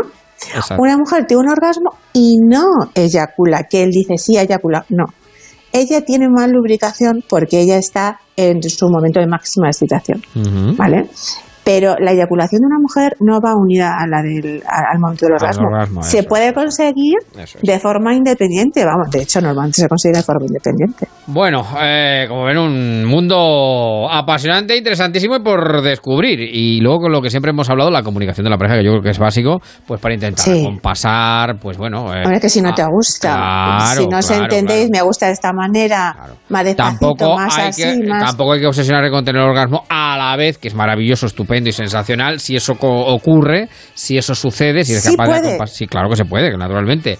Pero, pero bueno, que decir que tampoco hay que obsesionarse por ello. No es más placentero. Eso es. ¿Cómo? No, no, no, no. El, que no es más placentero porque también existen los esquemas de es que tener un orgasmo al mismo tiempo, pues no, eh, no. Hombre, estás viéndola a ella que está disfrutando, estás viéndole a él que está disfrutando, más placentero subjetivamente, psicológicamente, pero Sí, fisiológicamente no. Y para poderlo tener sí que es cierto, pero tienes que conocer mucho a tu pareja, él. Claro, claro. Él tiene que tener un autocontrol de la eyaculación Claro. bestial para mm, ver en qué momento está ella, controlarse y decir, venga, pues ahora. El clímax, efectivamente. Bueno, pues qué maravilla. ¿Han visto qué bien se explica y qué bien lo cuenta y qué bien lo eh, desarrolla a través de las ondas? Bueno, pues... eh, esto qué y poco mucho más. tiempo. Y qué poco tiempo, ¿no? Es verdad. ¿no? Y, y cuánta información hace falta, cuánta información sexual sí, hace sí. falta. Eh, En esto que sí. creemos que lo sabemos todo y no lo sabemos todo, ni mucho menos. Y ella, Hmm. Ana María Ángel Esteban, profesional de más de 20 años, pero no porque sea mayor, sino porque empezó increíblemente joven. Eh, pero son 20 años de. A ti, te- sí que te pasa lo que a mí. 20 años de experiencia Sí, eh, escuchando parejas, escuchando No problemas. experiencia, no Claro, claro, claro, claro, claro.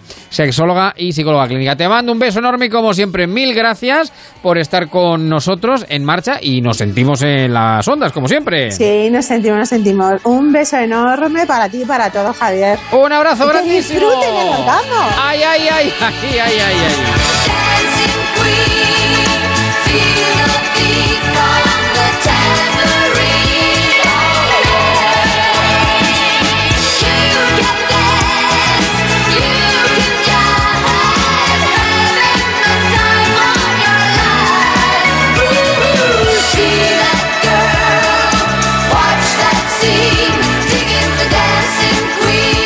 Marcha.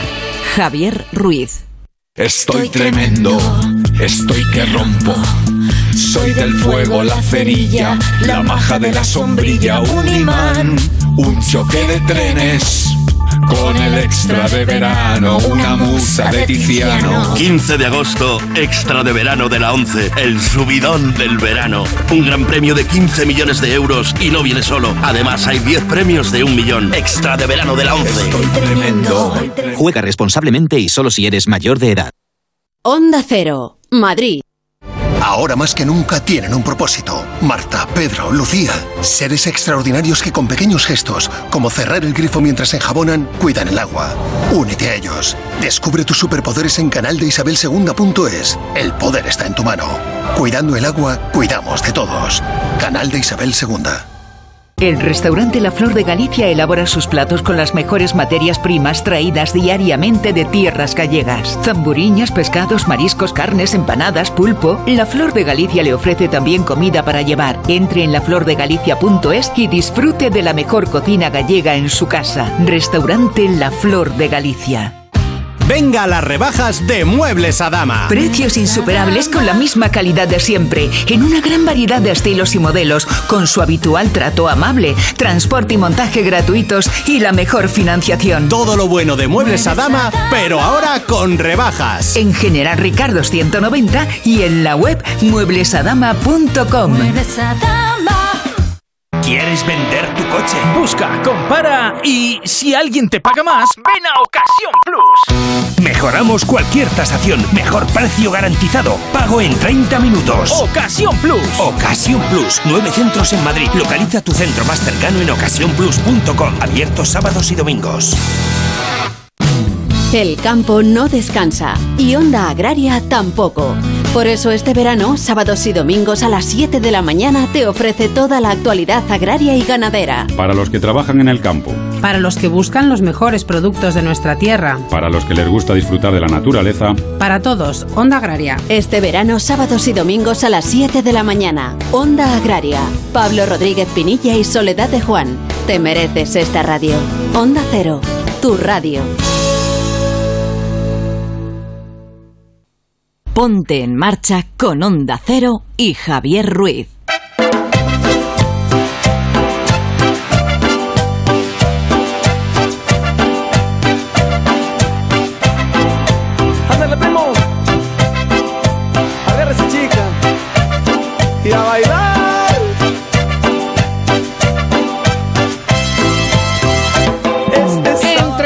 35 minutos habremos llegado a las 9 de la tarde-noche de este sábado 7 de agosto, primer sábado de mes.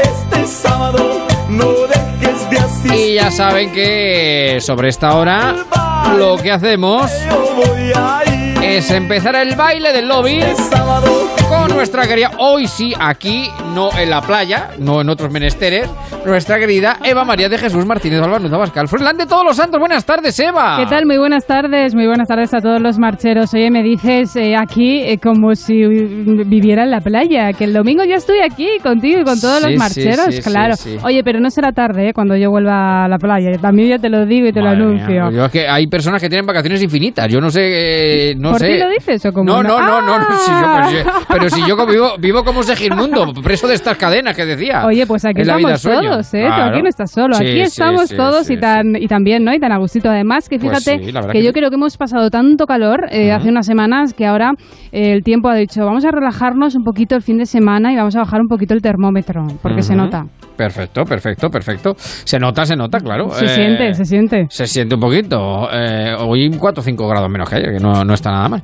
Bueno, vamos a ir eh, saludando al setu, el Senatus Populusque Romanus. Eh, está por ahí don Sebastián Marín. Señor Marín, buenas tardes. ¿Qué tal? Pero qué tal, muy buenas tardes, eh, muy buenas tardes. Vaya que se nota, Eva, la temperatura. Sí, ¿verdad? ¿eh? Y a- Se nota mucho, Sí, sí, sí, sí, mucho. sí, sí, sí, sí, se puede dar un paseito todavía. Fíjate que se puede dar un paseito ya a esta hora de la tarde. Mm. Pero yo Sí, estaba, sí, yo estaba escuchando el programa y me estaba, a ver, yo voy a, voy a, eh, decir, voy a hablar eh, en voz alta, voy a, pues voy a hablar lo que estaba pensando en voz alta, o, o Sí. sea, en- internamente, perdón, que ya, ya Oiga, de- después de lo que estábamos escuchando eh, Sí. con, con el asunto anterior, ¿Les apetece hablar de Sánchez, Casado, eh, Abascal? eh, A, a eh, ti ahora, a ti ahora, Marín, o ¿qué te que de apetece? Hay ¿Qué te momentos apetece, para Marín? todos. Hay momentos para todos. Hay, hay momentos. Sí, que te apetece. Pues momentos. la verdad es que me estaba yo adentrando en el tema de la penetración del tal. Oiga, es que Vamos a ver, mí hay- me parece obsceno hablar de esto ahora mismo, la verdad. No, digo de, de política, no de, De lo demás. Sánchez, de Pedro Ya, Sánchez. ya, ya. Bueno. O de ver, Casado, de Abascal o de Pablo Iglesias. Cada parte, cada parte del programa tiene su función y, y hay sitio para todo. Este es un programa donde cabe todo, evidentemente. No, no, ya, ya, ya, ya, ya. A lo Y- mejor alguno hila una cosa con otra. y la información imaginación no, se y, va. y- y fíjese que yo creo que además yo creo que Ana lo explica muy bien la información eh, sexual todavía eh, porque hay cosas que se han dicho muchas veces pero otras no tantas y no todo el mundo lo sabe o no todo el mundo lo conoce entonces yo creo que nunca, nu- es, nunca está de más poco, nunca está de más Nunca está de más, eso es cierto. No, y además, eh, por más años que podamos ir cumpliendo, yo creo que siempre se aprenden cosas nuevas, ¿eh? sin En duda, todo, sin duda, También. sin duda, sí. también en el sexo, también en el sexo. Bueno, señor Hidalgo, don Emilio, ¿qué tal? Muy buenas tardes, ¿cómo estamos? Muy buenas tardes, pues yo estoy bien y además me complace ver que ustedes se complementan de maravilla. Ustedes son Claro. de llegar al orgasmo juntos. O sea, es, una, es, es increíble, es increíble. Sí, claro, porque efectivamente dice usted, todo tiene su función. Pues sí, pero después del tema anterior, hablar de política es disfunción, completamente disfunción. No, no puede ser, no hay que, quien lo mantenga. Es que, es que aquí no solamente se habla de política, quiero decir, en el lobby se habla de muchas cosas, no solamente de... Y, y- Ruiz. y si, si solo y si se hablamos habla- de orgasmo, si solo y si de se la habla- arriba y- y, no acabamos el programa, acabamos el programa todos con un ay, que no puede ser, no, no puede ser, ya pues está. Claro, claro. Y si se habla de política, se habla de, de aquella forma que ya saben ustedes. O sea, que en fin, que... eh, Oye, que la esto- política a veces, y más ahora, también está muy caliente. Está Luego, y luego está, y luego está la erótica, y luego está la erótica del poder, y luego está la erótica del poder, que no la desdeñen ustedes, ¿no? Que, que Bueno, algunos se la tiene- tienen muy, muy subidito, ¿eh? Bueno, y, y dice por aquí, dice nuestro amigo Rafael, dice, un saludazo, dice, di- dice amor, dime algo caliente, dice Málaga. Don Manuel Aguilar, ¿qué tal? Muy buenas tardes, ¿cómo estamos? Muy buenas tardes, Estefona. Pues la verdad es que escuchándole hablar del buen tiempo que están disfrutando ustedes, me siento como cuando escucho a Junqueras y Puigdemont hablar de España, como si estuviéramos en dos mundos distintos. Porque es que, es que, es que de verdad, aquí hace 32 grados, un viento de poniente de 90 kilómetros por hora y hace un calor en el que me de la piscina por deferencia a ustedes. Pero donde Ah, se sin lugar a duda es Oiga. en el agua. Y Claro, la- dice la cosa, que pa- pa- para una vez que le damos envidia, porque siempre nos da- es usted el que nos da envidia a los demás, ¿eh? Pues sí, sí, pero para que vean lo diversa que es España. Y lo segundo, una cosa. Eh, una frase que no es muy afortunada. Yo sé que en otro ámbito es más fácil de decir, pero cuando se está hablando de sexo, quizás no es muy afortunada la frase, mm, aquí cabe todo. No, no, Sí, no, sí, no, sí, no, es no, cierto. es verdad, es verdad. Lleva Tienes razón. Eh, pero una cosa, Aguilar, eh, para que esto porque también aprendemos de meteorología. Eh, entonces está usted con 32 grados en Málaga, bueno, en Estepona, eh, con la humedad, con la humedad evidentemente relativa del aire que tiene, estar pues, al lado de, al lado del Mediterráneo, pero es que además el, húmedo vien- el viento, exacto, el viento que tiene usted es el terral, ¿no? El que el, el poniente, el terral. Esto es muy sencillo. España termina en un vértice. Bien, Exacto. entonces en este vértice hace cuando el viento viene de levante y levante es porque se levanta el sol, es decir, de la zona de, Este. de la zona de Valencia y Murcia, por donde Sí. se levanta el sol. Cuando el aire viene de ahí, aquí llega el aire del mar. Cuando Fresco. llega el aire del mar, pues el aire fresco. Cuando viene de poniente, viene de la zona de Sevilla, Cádiz, Huelva, y entonces Sí. viene del interior, con lo cual viene caliente. Por eso se llama terral, porque viene del Eso interior. es. Y entonces Exacto. viene caliente, caliente, porque viene de, de zonas donde están a 40 grados, claro. Aguilar, tú lo Ahora explicas mismo se de. Lujo en el puerto de el- Santa María. El tema de, de- Claro, del claro. poniente y del levante, pero es verdad que aquí necesitamos como un máster continuo, porque No, nunca nos acaba Sí, de sí. quedar No, pero- claro pero- pero cuál es pasado- el bueno, el malo, el positivo, el calor, el frío. Claro, el pero pasado, pero lo que hizo Manuel, pasado ya Tarifa, ya por el- la vertiente atlántica, ya es al revés, al ¿no? revés. Justo Claro, Mm. exacto, exacto. Exactamente, cuando se La semana que viene lo preguntamos de nuevo. Por eso, por eso, si alguien de Cádiz me escucha decir que es fresquito en Andalucía, dirá, Sí, fresquito en tu casa será. Claro, claro. evidentemente, evidentemente. Bueno, eh, pues oiga, tenemos muchas cosas que, que contar. Eh, son y 32 las 8, las 7 en Canarias. Y este programa que se hace en directo, vamos, al hilo de la actualidad, sí que estamos muy pendientes. Afortunadamente, parece que ya son mejores las noticias que llegan del incendio eh, del tiemblo en, No, en. Ávila. Sí, sí, ahí eh, estamos muy pendientes eh, y con atención a ese incendio en el de Tiemblo, en eh, Ávila. Se ha desplegado eh, la unidad militar de emergencias. Parece que la cosa va evolucionando de forma positiva. Aún así, las llamas ya han eh, arrasado 900 hectáreas. Tremendo. Sí, un Más una zona preciosa, yo la conozco Sí. muy bien, el Mm. Tiemblo, Cebreros, el pueblo de, de Suárez. Y que está más lindando con la Comunidad de Madrid, con, lo, con Guisando, con los toros, donde están los toros. Y, y la verdad es que es un, de un valor ecológico enorme. O sea, que es una zona... La virulencia de las llamas eh, espectacular. Es el cáncer y- del verano, ¿eh? uno tras Sí, otro. sí, sí, totalmente. Y bueno, estamos hablando aquí en España, en el tiempo en Ávila, pero también muy preocupantes eh, las imágenes ¿no? que llegan de Grecia, eh, por ejemplo, donde llevan ya 11 días consecutivos con eh, graves incendios y muy importantes y bueno, eh, han causado ya dos víctimas eh, mortales. España, de hecho, ha enviado un avión y un equipo de la UME también para combatir esos incendios y también malas noticias. Otro devastador fuego, incendio en eh, California, donde ya ha quemado más de 175.000 hectáreas y ha obligado a la evacuación de más de 26.000 personas. Así como decía eh, Marín, sin duda es el cáncer del verano, los fuegos. Pues serían, serían las que quedasen en California porque el año pasado hubo un incendio que arrasó completamente. También, también, también, también. Bueno, acuérdense Bueno, también de está Portugal Turquía, en el ¿eh? año 17. Sí, Sí, sí, sí. La vamos, que también Turquía, el- que digo yo que las series años que vienen van a ser solo incendios, porque no van a tener sitio para rodar otra Sí, sí. cosa. Me acuerdo, fue el año pasado Aguilar cuando le sorprendió también el, el fuego allí, el, pues eh, en Sí, Estepona, ¿no? sí, que le Pues, estuvo rondando la casa. Sí, Vamos, el mía. 31 de agosto. Qué barbaridad, qué tremendo. Sí, Exactamente. sí, fue me acuerdo. el 31 lo, lo estuve fue en vivo y en directo, sí. Sí, sí, Sí, sí, que lo, lo contamos en mi Bordeó, bordeó mi casa 50-60 metros y ardió un centro Madre comercial mía. justo enfrente que lo vieron todos por televisión porque las imágenes corrieron, donde todavía hay 60-70 personas que llevan un año sin trabajar.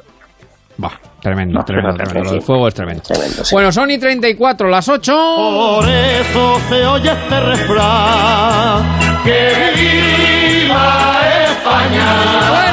Pues. Oiga, pues un balance muy bueno, ¿no? Al final de las Olimpiadas, de los Juegos Olímpicos, ¿no? Para España. ¿o Bueno, que todavía no hemos terminado, que Todavía todavía, no se ha no hemos terminado mañana, que mañana todavía hay opción de que nos caiga algo. Eh, tres platas y un bronce este Hoy. sábado. Eh, eso, hoy, porque en total llevamos 17 medallas, tres oros, ocho platas y seis eh, bronces. Es el día más eh, prolífico para España en los Juegos, con eh, cuatro metales, como decimos, piragüismo, waterpolo, balonmano y también fútbol. Y precisamente el fútbol es el que se ha llevado y se está llevando los grandes titulares de los digitales, Qué porque, pena, Sí. claro, no Ha sido se una llevado- pena, ¿eh? Ha sido una Sí, pena. es una pena, pero eh, eh, los mm, digitales, varios titulares los habrán visto, están destacando mucho como la derrota, ¿no? España ha perdido, ha fracasado, nos han... No, yo eh, creo que es un exitazo. no, Yo no, me refiero, yo me refiero en, en titulares en digitales, la mayoría. Sí. Entonces yo me voy a quedar con el de ABC, que me ha gustado porque dice un verano para creer en el futuro, después de que los penaltis, de las semifinales Así de la es. Eurocopa, la Olímpica pierde la prórroga contra Brasil, pero alimenta la esperanza del fútbol español. Claro A que ver, sí. Que nos hemos llevado la otorgar- plata, que está muy bien. Aquí, ¿cómo se- te estás enfrentando a un equipo como el de Brasil. Brasil, Eh, hablamos hablamos del país que más copas del mundo tiene, que posiblemente más oros olímpicos tenga en fútbol, eh, un equipo que está en un momento de forma estupendo y una selección española recién encajada. Quiero decir que, que ha habido muchos cambios en los últimos tiempos en esta selección, un Y equipo que ha terminado de cuadrarse con la Eurocopa Sí, y, sí. y les hemos plantado no solo cara, los hemos obligado a ir a la prórroga y hasta que no hemos estado en el minuto 107 no han conseguido marcar el, el segundo. Eh, Oiga, ¿se mejor, dan ¿se puede hacer mejor? ¿Se dan Sí, cuenta del país mejor. tan peculiar que tenemos? Que Sí. cuando en el primer partido empatamos 0-0, los titulares eran no no no pasamos de primera fase y ahora. Bueno, a ver, yo entiendo, ¿eh? a ver, digo que yo entiendo, pues hombre, que te quede más sabor de boca cuando has estado, nos hemos tirado desde la una y media ahí todos pegados y además emocionados porque Bueno, sí que hemos, que estado con, que podía, que hemos estado que con el aperitivo, llegar. Marín. Que hemos estado con el Eh, aperitivo. Tampoco hemos sí. estado aquí sufriendo como Pedri o como. No, no, no, a ver, es que yo estaba con mi Pero lo hemos seguido, lo hemos seguido con ilusión, Sí, que, sí, a sí, ver, sí. que el oro ha estado es. ahí. Pero que digo que al final era el, en el peor de los casos era la plata, con lo cual Claro. la noticia ya era Es que ya, es que ya llevabas premio. Así es. Que, eh, en- en- mire, mire usted, en, otras cosas no, o sea, tú te juegas la final de, del Mundialito de Clubes, de la Champions League, y si pierdes, pierdes. Pero aquí ibas sabiendo que como poco sales como segundo en los. Juegos Olímpicos, como poco sales Por ejemplo, lo de, lo de balonmano, que fue el otro día una pena, pero bueno, hoy pues yo creo que es una, ha sido una buena noticia porque nos hemos llevado el Claro, bronce, bronce, contra claro, Egipto claro. y bueno, pues eh, muy buen sabor de boca. Y del Lo del- fútbol, iba- Sí. no, iba a decir que del fútbol yo creo que hay que pensar en la esperanza de que estos chavales eh, van a hacer grandes cosas en el futuro. Estoy convencido. plata. Y que no ganaban la plata, hay Claro. que decirlo, desde hace 21 años. En Sydney 2000 fue cuando la Roja eh, se trajo la medalla. Eh, está muy bien. Además que Brasil era la actual campeona olímpica también. No, aquí a veces, a veces yo creo que hablamos como si ganáramos copas del mundo todos los, todos los, todos los- cada Claro, mundial, O sea vamos. que muy bien por ellos. Pero fíjese la comparación. Tenemos en la delantera de Brasil a Richard Leeson, que es el delantero que quiere Ancelotti y que Florentino está detrás de él para llevarlo al Madrid de titular. Y por Sí. otro lado lo está marcando Vallejo, que está buscando un equipo de segunda para poder ceder. Sí, Con lo cual, sí, claro, sí. es decir, los mimbres no se pueden comparar. No son los A mí mismos, no son un los mismos. exitazo, un exitazo llegar a la medalla de plata. Y oiga, hemos tenido muy cerca haber ganado. Era cuestión de que los dos tiros de Brian eh, hubieran entrado los dos largueros del minuto El palo. 92 Sí, sí, sí, y del sí, minuto 80 y tantos. Sí, sí, sí. No, bueno, y el otro día, hay que, vamos a ver, que se nos olvida que el otro día con Costa de Marfil también, vamos, nos vino de cara a la suerte. Que, que después de habernos metido Sí, un gol sí, en el minuto 90, fuimos capaces de meter nosotros otros en el minuto 93. O sea que. Bueno, entonces, al final, eh, buen balance de. Buen balance. ¿El qué? Perdón, perdón. Que la suerte es muy importante, sino que se lo digan a Sánchez. y tanto, y tanto. Bueno, y por destacar eh, también eh, Saúl Ca- Carriotto, que se ha llevado Sí. también eh, plata con el equipo, eh, su quinta medalla olímpica, e igual a David Cal en la cima del eh, olimpismo español. Pero tiene un también, oro ¿no? más. Tiene un oro más. Sí, sí, sí. sí. Sí, igual a pero David bueno, Cal son los dos, los dos mayores medallistas, pero, es, sí. pero eh, tiene Caraballo tiene un oro más que, Tiene oro más, que David sí. Bueno, pues los Juegos Olímpicos que mañana chapan, mañana cierran, lo contaremos aquí en Onda Cero. Adiós con el corazón. Y bueno, el. Pero que vuelven. que- Calla. Y esta vez antes, vuelven antes. Calla, tres años. Barrer Sí, poco es verdad. Es verdad, es verdad, tres años, tres años. No, pero el adiós con el corazón no es por los Juegos Olímpicos, sino por lo que nos ha, lo que nos ha conmocionado, bueno, pues a todo el barcelonismo, bueno, yo creo que a, toda- a todo el mundo futbolístico, ¿Cómo ¿no? Que- estáis los culés? No, no, no. no, no, Estamos mal, mal, estamos mal, estamos mal, ¿para qué vamos a mentir? ¿Se ha caído alguna lagrimita? ¿Ha pasado? Mí- ¿Cómo os sentís? A mí me ¿Estáis da mucha más pena que hemos despedido a? Raúl Entre Ríos con un bronce. Hombre, si lo Sí. hubiéramos despedido con un oro, me habría gustado mucho más. Sí. Hombre, claro, claro. ¿Vale? Pero, pero Sí, sí, bueno, claro. Se, va, Messi, pero no deja el fútbol. O sea, Messi No, lo no, vamos no a seguir viendo. fútbol, lo que pasa es que no lo disfrutamos aquí. Claro, Bueno, claro, claro. se va, se va. Por cierto, eh, y, PSG. eh, está, está Sergio Ramos ya su fichaje por el PSG es eh, Yo o creo no, que o no, o es algo que yo estoy ahora mismo Yo- haciendo imaginación y tirando de fantasía. Yo creo Pero que Ruiz, iba para allá, sí. ¿no? Es que, que jueguen los dos allí en el PSG, eh, Bueno, Sergio Ramos y Leo. hay, hay una Messi, cosa es que un se está moviendo mucho. En, hay, casi. hay una cosa que se está moviendo mucho en redes. Eh, porque eh, Cristiano también estaba cerrando su puerta a seguir en, en la Juve. ¿Se imaginan ustedes si termina eh, Messi y Cristiano Ronaldo en el PSG? Bueno, Con, con además Sergio Eso Ramos. sería, Eso puede ser una locura. eso sería la Sí, sí, sería está, en el PSG. Está en el Eso PSG, sería está la en el liga, sí, sí, sí. Bueno, pues que Leo Messi eh, que se va del Barcelona, parecía, ¿no? Hace unos meses como que sí, luego parecía como que no. Bueno, de hecho se quedó. Mm, Y ahora parece que se va. Eh, Messi dará una rueda de prensa en el. Camp Nou mañana. Eh, ya ha dado las explicaciones el eh, presidente, Joan Laporta, y ahora pues le toca al jugador eh, argentino. Muy de- convincentes esas explicaciones, ¿eh? Bueno, Oiga, una al cosa. parecer... ¿Por qué Sánchez no se quita un secretario de Estado de Hacienda? No diga María Jesús Montero ya, que hay que dejarla que está simpática la mujer, para que sepa que para que Rato tenga un personaje. Pero, ¿por qué no se quita un secretario de Estado de Hacienda y pone al que hace las cuentas en el PSG? Eso no sale, ¿eh? Es que yo no lo puedo entender. Eso no sale. Oiga, pues no sería porque... Oiga, pues no sé si Sánchez habrá caído, pero si no cae, eh, no creo que le falten ganas. Quiero decir que, que, vamos, que, que estimaría esa posibilidad, vamos. No le queda la mínima duda. Eh, Yo veo Vamos, más que- factible, veo más factible que eh, quite al ministro de Hacienda y ponga al que hace las cuentas en el Barcelona. Ya, bueno, no, no. Bueno, que la porta que dijo que al parecer eh, alegó ¿no? que todo ha sido por el límite salarial de la liga y por la junta anterior, ¿no? Y entonces ahora toca escuchar al argentino eh, Mañana, a ver ¿no? qué pasa, Mañana, a ver qué pasa. Mañana, Muchísimo qué dice, meme, sí, ¿eh? sí. una cascada de memes Sí, en redes claro, sociales claro, con claro, el adiós de, de Messi. Pero pero el no drama- nos olvidemos el drama- que el presidente de la Liga, el presidente Sí. de la Liga tiene un apellido que ya llama la atención, por el caso Messi. Te vas, te vas. Te vas.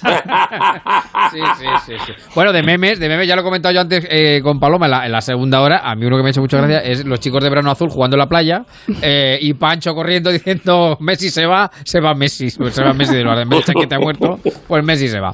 Bueno, y decían ustedes que querían hablar de política, pues vamos a hablar de política. No queríamos.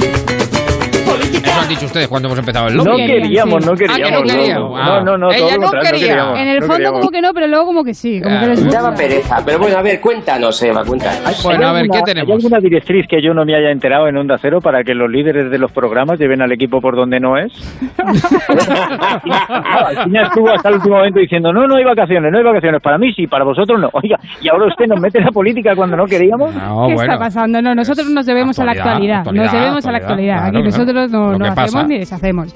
Lo. Y bueno, la verdad es que la política está tranquilita porque estamos eh, veraneando, claro. agosto, Hay alguna cosita eh, curiosa que luego vamos a comentar también. Eh, claro, mes eh, por excelencia, ¿no? De las vacaciones aquí en nuestro país. y bueno, nos vamos al país, por ejemplo, y vemos una entrevista de Pilar Job, eh, ministra de Justicia, y titulan, eh, creo bastante improbable, eh, palabras de Pilar Job, eh, que el Supremo pueda anular los indultos. La nueva ministra de Justicia dice el país eh, sería un retroceso absoluto que, la, que el Constitucional eh, toque la ley del aborto. Bueno, pues se han tratado diferentes temas y eso es lo que destaca el país. No sé qué les parece, si el tema ahora mismo, en pleno agosto, pues Bueno. les motiva mucho. Pues completamente, completamente intrascendente ya. porque, es decir, a ver, que la no ministra diga no lo de los indultos.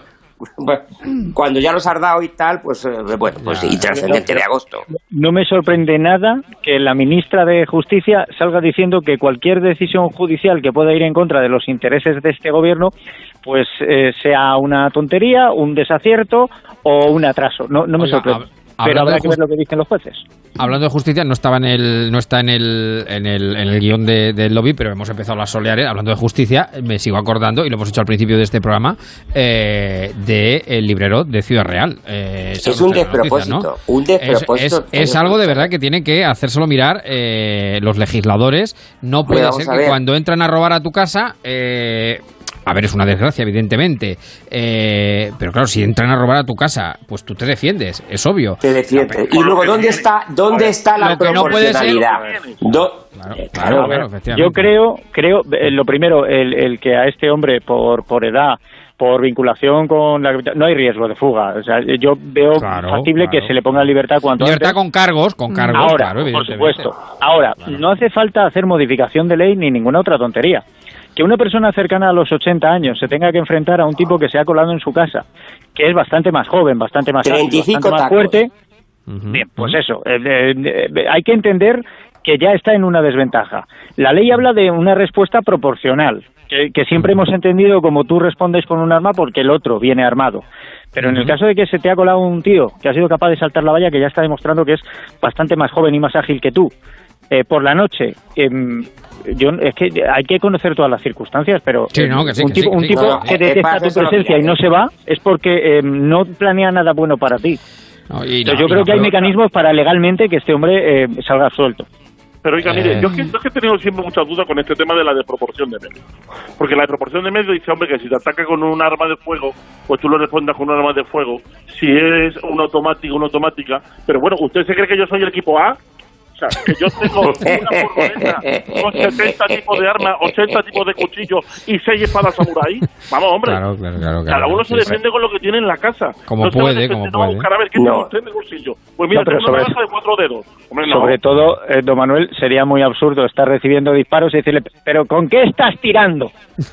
No, y luego, es- eh, si bancarga, estoy dame acuerdo. Lo pista. implanteable es que hay un señor que está en su casa con su familia y hay alguien que violenta la paz de una familia entrando en la casa, en el domicilio de alguien. Claro, ya claro, está, claro. no tiene mucha Esa es más la vuelta. cuestión, esa es la cuestión, esa es la cuestión. Esa es la cuestión. Y luego, no sé si estaréis de acuerdo con, conmigo, que este es uno de los casos en los que eh, te hace pensar, o a la gente le hace pensar, que, que la justicia no es, iba a decir, no es perfecta, es cuanto menos imperfecta. En Por este eso, lo, por eso lo citaba, es por eso lo citaba cuando ha Claro, sacado- ha cielo, salido el tema de la ministra claro. de Justicia. Por eso lo citaba. Porque la ley es la ley, está ahí, ¿no? El Código Penal, Eso pero es. cierto es que luego hay que interpretar cada circunstancia y cada hecho, y esto Sin es verdad duda. que es mm, totalmente Bueno, un llamativo. despropósito Eh, Cómo total, se o dio sea, y un despropósito. Avanzamos. Pasamos de pantalla, como diría multinivel. nivel, multinivel, nivel. pasamos multinivel. Bueno, la polémica también del verano es Madrid, claro. eh, los Un poquito de salseo, salseo político. Estás muy perezoso, Marín. El verano te está dejando perezoso. eh, Hemos- el agosto. Hemos preparado dos kits finales que de, de los que le van a gustar a Madrid. O sea que, Ah, que lo mejor está por llegar. Sí, lo no, mejor está por porque es llegar. verdad, es verdad que es que da un poco de pereza a veces cuando se lía eh, este tipo de, de- de cosas, ¿no? De salseo político, pero entre el propio gobierno, porque ya lo saben, Sí, que esta es semana, verdad. claro, esta semana José Luis Escriba dice una cosa y el viernes sale por la mañana la ministra de Hacienda, María Jesús Montero, y dice la contraria. Tal cual. Es que es- Escrivá, que es de los personajes de este, de este, de este gobierno que yo Sí. tengo en estima y Sí, que creo sí. que tiene una función tremendamente complicada, porque Sí, la sí. seguridad social, en fin, salvar la seguridad social, Sí. vamos, eso es... sí, eso- sí. eso es Lleva toda la razón del mundo, lleva toda la razón del mundo. Sí. Vamos, pues estando en, en un, en un planteamiento complejo y, y estando teniendo medidas interesantes y creo que todo el mundo la está viendo positiva, no entiendo de repente cómo El se, charco. le- Que se mete en ese jardín. salvo una El inundación en las playas de Cádiz. El charco, el charco el que se ha metido, sí, sí. bueno, sí. por explicar un poco la historia, ¿no? Así brevemente, eh, José Luis Escriba en un acto en eh, Valencia, eh, la comunidad valenciana con Chimo Puig, eh, bueno, eh, hablando de esa competitividad que podía haber fiscal entre comunidades autónomas, bueno, pues habló de una, la posibilidad, ¿no? De imponer un impuesto a las rentas altas de la Comunidad de Madrid. Ahí se quedó la historia, pero eh, la mañana siguiente, como decimos, la ministra de Hacienda, Montero, pues mostró su rechazo y dice que no está en la agenda del gobierno y que tampoco va a estar. Ya no es entre si ya no es que no esté en la agenda del gobierno, es Mm. que es absolutamente ilegal, sería i- absolutamente ilegal. Es Bueno. decir, no puedes poner un impuesto con carácter general a la Comunidad de Madrid y no ponerlo a la Comunidad de Castilla-La Mancha o a la Comunidad Valenciana. Oiga, Por pero, cierto, pero vamos a ver, pero sobre me todo los motivos, o sea, ponerle No, no, un los impuesto a la Comunidad de Madrid porque que la nos gestión cae mal. económica ha sido mejor. Los Mm. No, no, que nos cae mal. Por cierto, dos cosas. Una, a- al señor, al, a, a Chimo Puig. Eh, ya que está por eso de que del impuesto a la capitalidad y demás, planteo, si la capital de España tiene que tener un impuesto, ¿por qué no vamos a poner un impuesto, por ejemplo, a la comunidad valenciana o a otras, a la, a la- a la andaluza también, o a, o a la catalana, porque, oiga, pueden disfrutar del mar plácidamente De la sin playa. tener que trasladarte allí. Hombre, claro. Es decir, si entramos en ese tema, podemos poner impuestos aquí a diestro y siniestro por por, lo más Habría que ir por la otra absurdo. vía, que es hacer atractivos los territorios, ¿no? Explo- explotar la materia Claro. prima que Y- tienen para atraer inversión Eh, y no... y eh, generar economía. Pero es que eso, vamos a ver, claro. nos puede caer bien o nos puede caer mal. Pero en este caso, eh, en Madrid lo está atrae. Y, y, y déjeme decirle una cosita que eh, el otro día decía. Para eh, darle pereza está usted eh, activo, ¿eh? Luego se Claro, no decía. Montero que, eh, que es mentira, pa- palabras textuales, es mentira, luego ya no, esto ya no es textual, que si bajas los impuestos, incentivas y, y- y recaudas más. Eso es una verdad demostrada y demostrable. No Está sé si Aguilar me puede echar un cable en esto. Sí, sí, sí. Oiga, sí, sí, lo, es- lo es justo, mucho. Pero, pero mí realmente la frase que más me preocupó de María Jesús Montero es Sí. cuando dijo aquello de no está en la agenda del gobierno. Mira, María Jesús, yo no sé A si ver. te has dado cuenta que lleva ya dos años ahí, pero la agenda, la agenda del gobierno donde tú estás cambia cada 24 horas. Mire, cuando Sánchez se levanta y va al baño y se raca la posadera, empieza una agenda. En ese momento. Hay que, hay que mirarlo, hay que mirarlo. agenda del gobierno. Claro, claro, claro. Hay que... Yo no sé cuándo María A ver, y- hay un guion. Bueno, pero mire, hablando del presidente del gobierno... Vamos con las vacaciones del presidente del gobierno. Sí, porque claro, a lo mejor no ha podido Aguilar cambiar la agenda, en este caso Pedro Sánchez en 24 horas, porque está de vacaciones, está disfrutando de unos días. Claro, está, Está en la mareta, ¿no? La está en la mareta. Va de palacio en palacio. Residencia Oficial de Patrimonio Nacional, que está ubicada, como decimos, allí en eh, Lanzarote. Y hay también titulares por eh, los digitales, alguna noticia, ah, haciendo referencia a las vacaciones del presidente del gobierno, que hablan un poco de opacidad con las vacaciones. Por ejemplo, ABC titula Las vacaciones más opacas de un gobierno español. No sé si lo han visto así o no. Repite, repite. Hombre, a mí lo que me llama la atención el es que año pasado vayan de estuvo allí. vacaciones los nuevos. ¿Cómo que los nuevos? ¿Qué nuevos? ¿Quiénes son los, Los nuevos? que han entrado hace cuestión de 20 días. Ah, que se han ido de vacaciones. Ya, que ya están de vacaciones, sí. Es que Sí. por ley que le corresponde dos días de vacaciones. Sí, sí, sí. no, ya, pero sí. yo creo, oiga, yo creo que alguno está bien que se vaya y reflexione. Lo No, digo yo- por la yo- ministra, yo- la ministra portavoz. Yo creo que se vaya un poco a venojar y se relaje un poquito le vendría bien. Pero no- Muchos querrían que se fuesen y que ya no volviesen. Pero De no. No, bueno, yo, yo que se vayan y se relajen, solo eso. La reflexión que hago de, de las vacaciones del presidente del gobierno en la, en la Mareta, eh, eh, la Mareta fue una residencia que regaló eh, el rey Hussein a don Juan Carlos. y yo Ya pienso, digo, ¿y qué pensará, y qué pensará don Juan Carlos ahora? ¿Qué pensará el rey emérito allí en donde está, en, eh, los Emiratos? En los Pues Emiratos. mire usted, ¿y qué más le da en los El que- Emiratos Árabes que está el pobre hombre? Le da igual, oiga. No, no, pero que... que- Pero es patrimonio nacional, ya la mareta es patrimonio Sí, nacional. claro, claro que es patrimonio ¿Qué nacional, pero bueno, que fue... Pues habrá que disfrutarlo. tiempo que Sánchez quiere ser infanta. Bueno, Pero y no ojo. Pero, Ojo, pero sí, no, no, Sánchez, sí, sí. Sánchez tiene como ilusión por la noche cuando se acuesta a ser infanta. Yo creo que sí.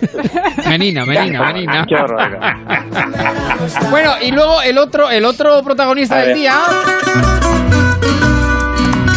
Que también lo ha, lo ha pulverizado en redes sociales. Ha Lo sido, ha- ha sido Abascal, ¿no? Lo ha petado un poquito en redes sociales. Hablaba eh, Marina al comienzo de, del sex appeal, ¿no? De la política, el sexo y demás. Sí, Bueno, pero de Abascal, ¿eh? No de Abascal, yo.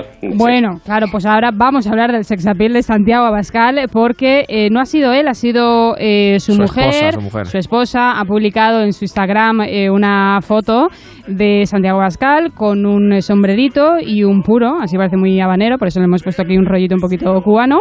Y bueno, pues ha sido la sensación en, eh, en redes sociales. Eh, por cierto, que ella, que ella ha puesto, la mujer, bueno, ya saben toda la polémica de la persona non grata en Sí, Ceuta sí, sí, y sí. demás. Pues ella ha puesto mi persona non grata. Anda, mira. Bueno, pero la, verdad es que yo he visto, yo no había visto la foto, me la, me la ha dicho Eva. eh, dice, pona, dice que es, es viral eh, la A ver. foto de Abascal. La verdad es que sale guapete. No la he que visto, sí, voy a verla. Sale ahí. ¿Quién ha- sale- Búsquenla, búsquenla. ¿Quién ha pues, decidido, ¿quién ha decidido el fondo musical así cubano? Bueno, Nosotros. Es que va a ser la próxima persona non grata. O sea, ya. ¿Por qué, Emilio? No, hombre, ¿Cómo, pero- hombre, le ponen a Bascal un rollo cubano, claro. Ya, con ya. esa. Pero, pero por puro, favor, Emilio, ¿has visto la fotografía? Sí, es que sí, parece, sí, sí, parece tiene- que está en La Habana. Si es que parece tiene- que está en La Habana. Tiene ahí un aire, tiene Claro. un aire. Bueno, vamos a ver, uno puede hacerse una foto y parecer un narco y no tiene nada que ver para No, le hombre, no, no, cubano no, porque no. no. No, no, No, no, no. si lo que, lo que. Le falta bailar una salsa, ya está. Sí, sí, sí, no, si lo que destaca es, ya digo, que además tiene, sale muy bien, o sea, que Sí. sale... Tiene sale- rollazo ahí en la Sale fotografía. muy bien la fotografía y luego, bueno, ya los, los, los, Los tuiteros, memes ya. evidentemente los memes ya, pero que el que más gracia me ha hecho, sin duda alguna, el primero que he visto dice, qué raro está Amador Moedano. Pero vamos, la- que, la busquen los, que la busquen los oyentes porque es curiosa la foto de, de que ya digo, sale, sale guapete el hombre. Bueno, cinco minutos para las nueve. ¿Tenemos televisión, Marín? ¿Tenemos TV? Tenemos, tenemos, tenemos.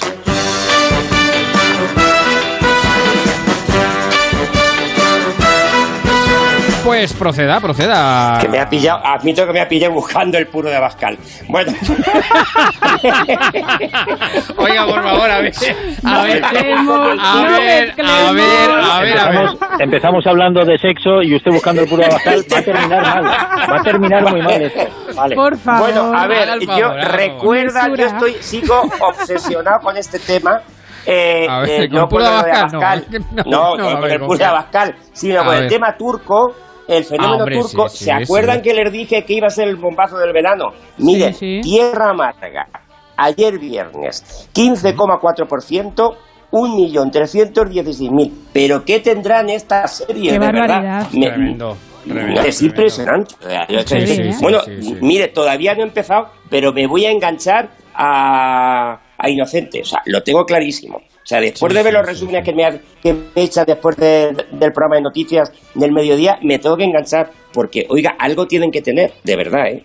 Sí, sí, Bueno. sí, probablemente. Bueno, Eh, más, más, más, más. Impresionante. Bueno, pues eh, un proyecto para Antena 3 que va a ser otro bombazo. Veo cómo cantas, un nuevo concurso que va a presentar Manel Fuentes eh, y que va a tener como colaboradores a Yossi, a, a Ana Millán, a Ruth Lorenzo y al Monaguillo. Eh, en fin, creo que bueno, es un concurso que creo que va a dar mucho que hablar y que está siendo, eh, vamos, está pasando en Estados Unidos, en Alemania, entre otros países, con lo cual hay pendientes. Muy bien. ¿Saben quién va a ser la nueva musa de Telecinco? ¿Quién va a ser? ¿Quién va a sorprendernos? Nueva, do- un nueva docuserie, Leticia. Sabater. a los ¿Qué Sabater, la salchipapa? Pero- Uy. Oiga, pero, no es, que pero no es broma, o sea, ¿en serio? No, no, no, no, perdón, es eh, Ah. completamente serio. Van a hacer un docu, una docu-serie a los Un Rocío docudrama, Carrasco es un docudrama. de, lo- de Leticia Sabater. no, pero ¿Para ella o para el que lo ve? ¿Para ella o para el que lo ve? Para todos, o Absolutamente, acaban pero que algo de mérito motivo. tienen. No lo, decía, lo decía porque Leticia Sabater, a ver, que tampoco se me entienda mal, siempre ha tirado de ese lado cómico, ¿no? Sí, Entonces sí, no sí. sabía en qué, ¿Qué- Bueno, yo es que- contexto. ¿Qué, quería aportar Aguilar? en Sí. internet, si pueden, algún vídeo del canal 7 de Madrid en el que No. Leticia Sabater estaba en un programa con un detector de verdad, con un detector de mentiras. Sí. Y era un secador de pelo con unas luces. Sí. Si tiene ocasión de recuperar esos vídeos, yo no puedo ser la musa de nada, Leticia Sabater. Sí, sí, sí, sí. Bueno, Bueno, les cuento, yo sé, ya está, pero- sí, la les última, cuento la última, alguna Marín. cosita más y es La que última. esta noticia le va a gustar a Ruiz. Eh, saber y ganar. Yo sé que le gusta mucho el Mucho, concurso de sí, la 2. sí, claro que sí, Bueno, sí, pues, sí. oiga, en la voz en off, Juanjo Cardenal, que se ha despedido del programa después jubilado, de se ha 25 jubilado. años. Sí, sí, sí. sí. Ahí va. El bueno de Juanjo, sí, señor. Y ya, lo que- siguiente, es el lo siguiente es el presentador, pero bueno, ahí sí. No, no, no, creo, eso no, es no, intocable, no, es intocable, ese ya- eh, a Hurtado, vamos. Eso no ocurre. No ocurre no puede Bueno. pasar nunca. Bueno, que nos Bueno. vamos retirando, nos vamos retirando. ¿Algo más, Marín? No, bueno, había mucho. eh, la- eh, le iba a decir que lo de la casa de papel lo dejo para mañana. Y le iba a preguntar, le lo iba a de la casa de recomendar. papel. Sí. Claro, eh, claro, bueno, mañana lo comentamos de la casa de papel. Vale. Sígame el rollo esta noche en Antena 3 y en la sexta, Sí. en la sexta, la, la bueno, pues la, la líder de Ciudadanos. Inés Arrimada, sí señor. Anda, arrimadas en la sexta noche. Ahí, ahí, ahí está. Bueno, un minuto para las nueve.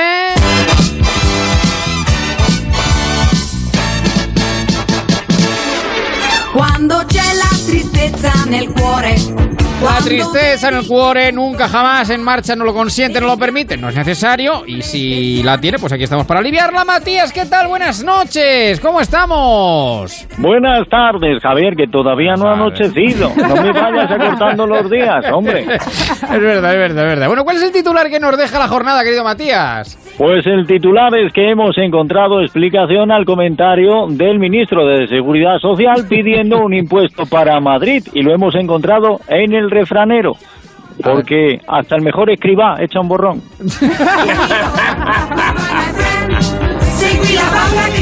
Bueno, nosotros nos retiramos prudentemente, llega Nacho Arias. Mañana a las 6 estamos de vuelta. Aguilar Marín Hidalgo, Eva, muchísimas gracias. Sean Sigue buenos. la radio Un abrazo. en marcha. Noticias con el gran Carlos León.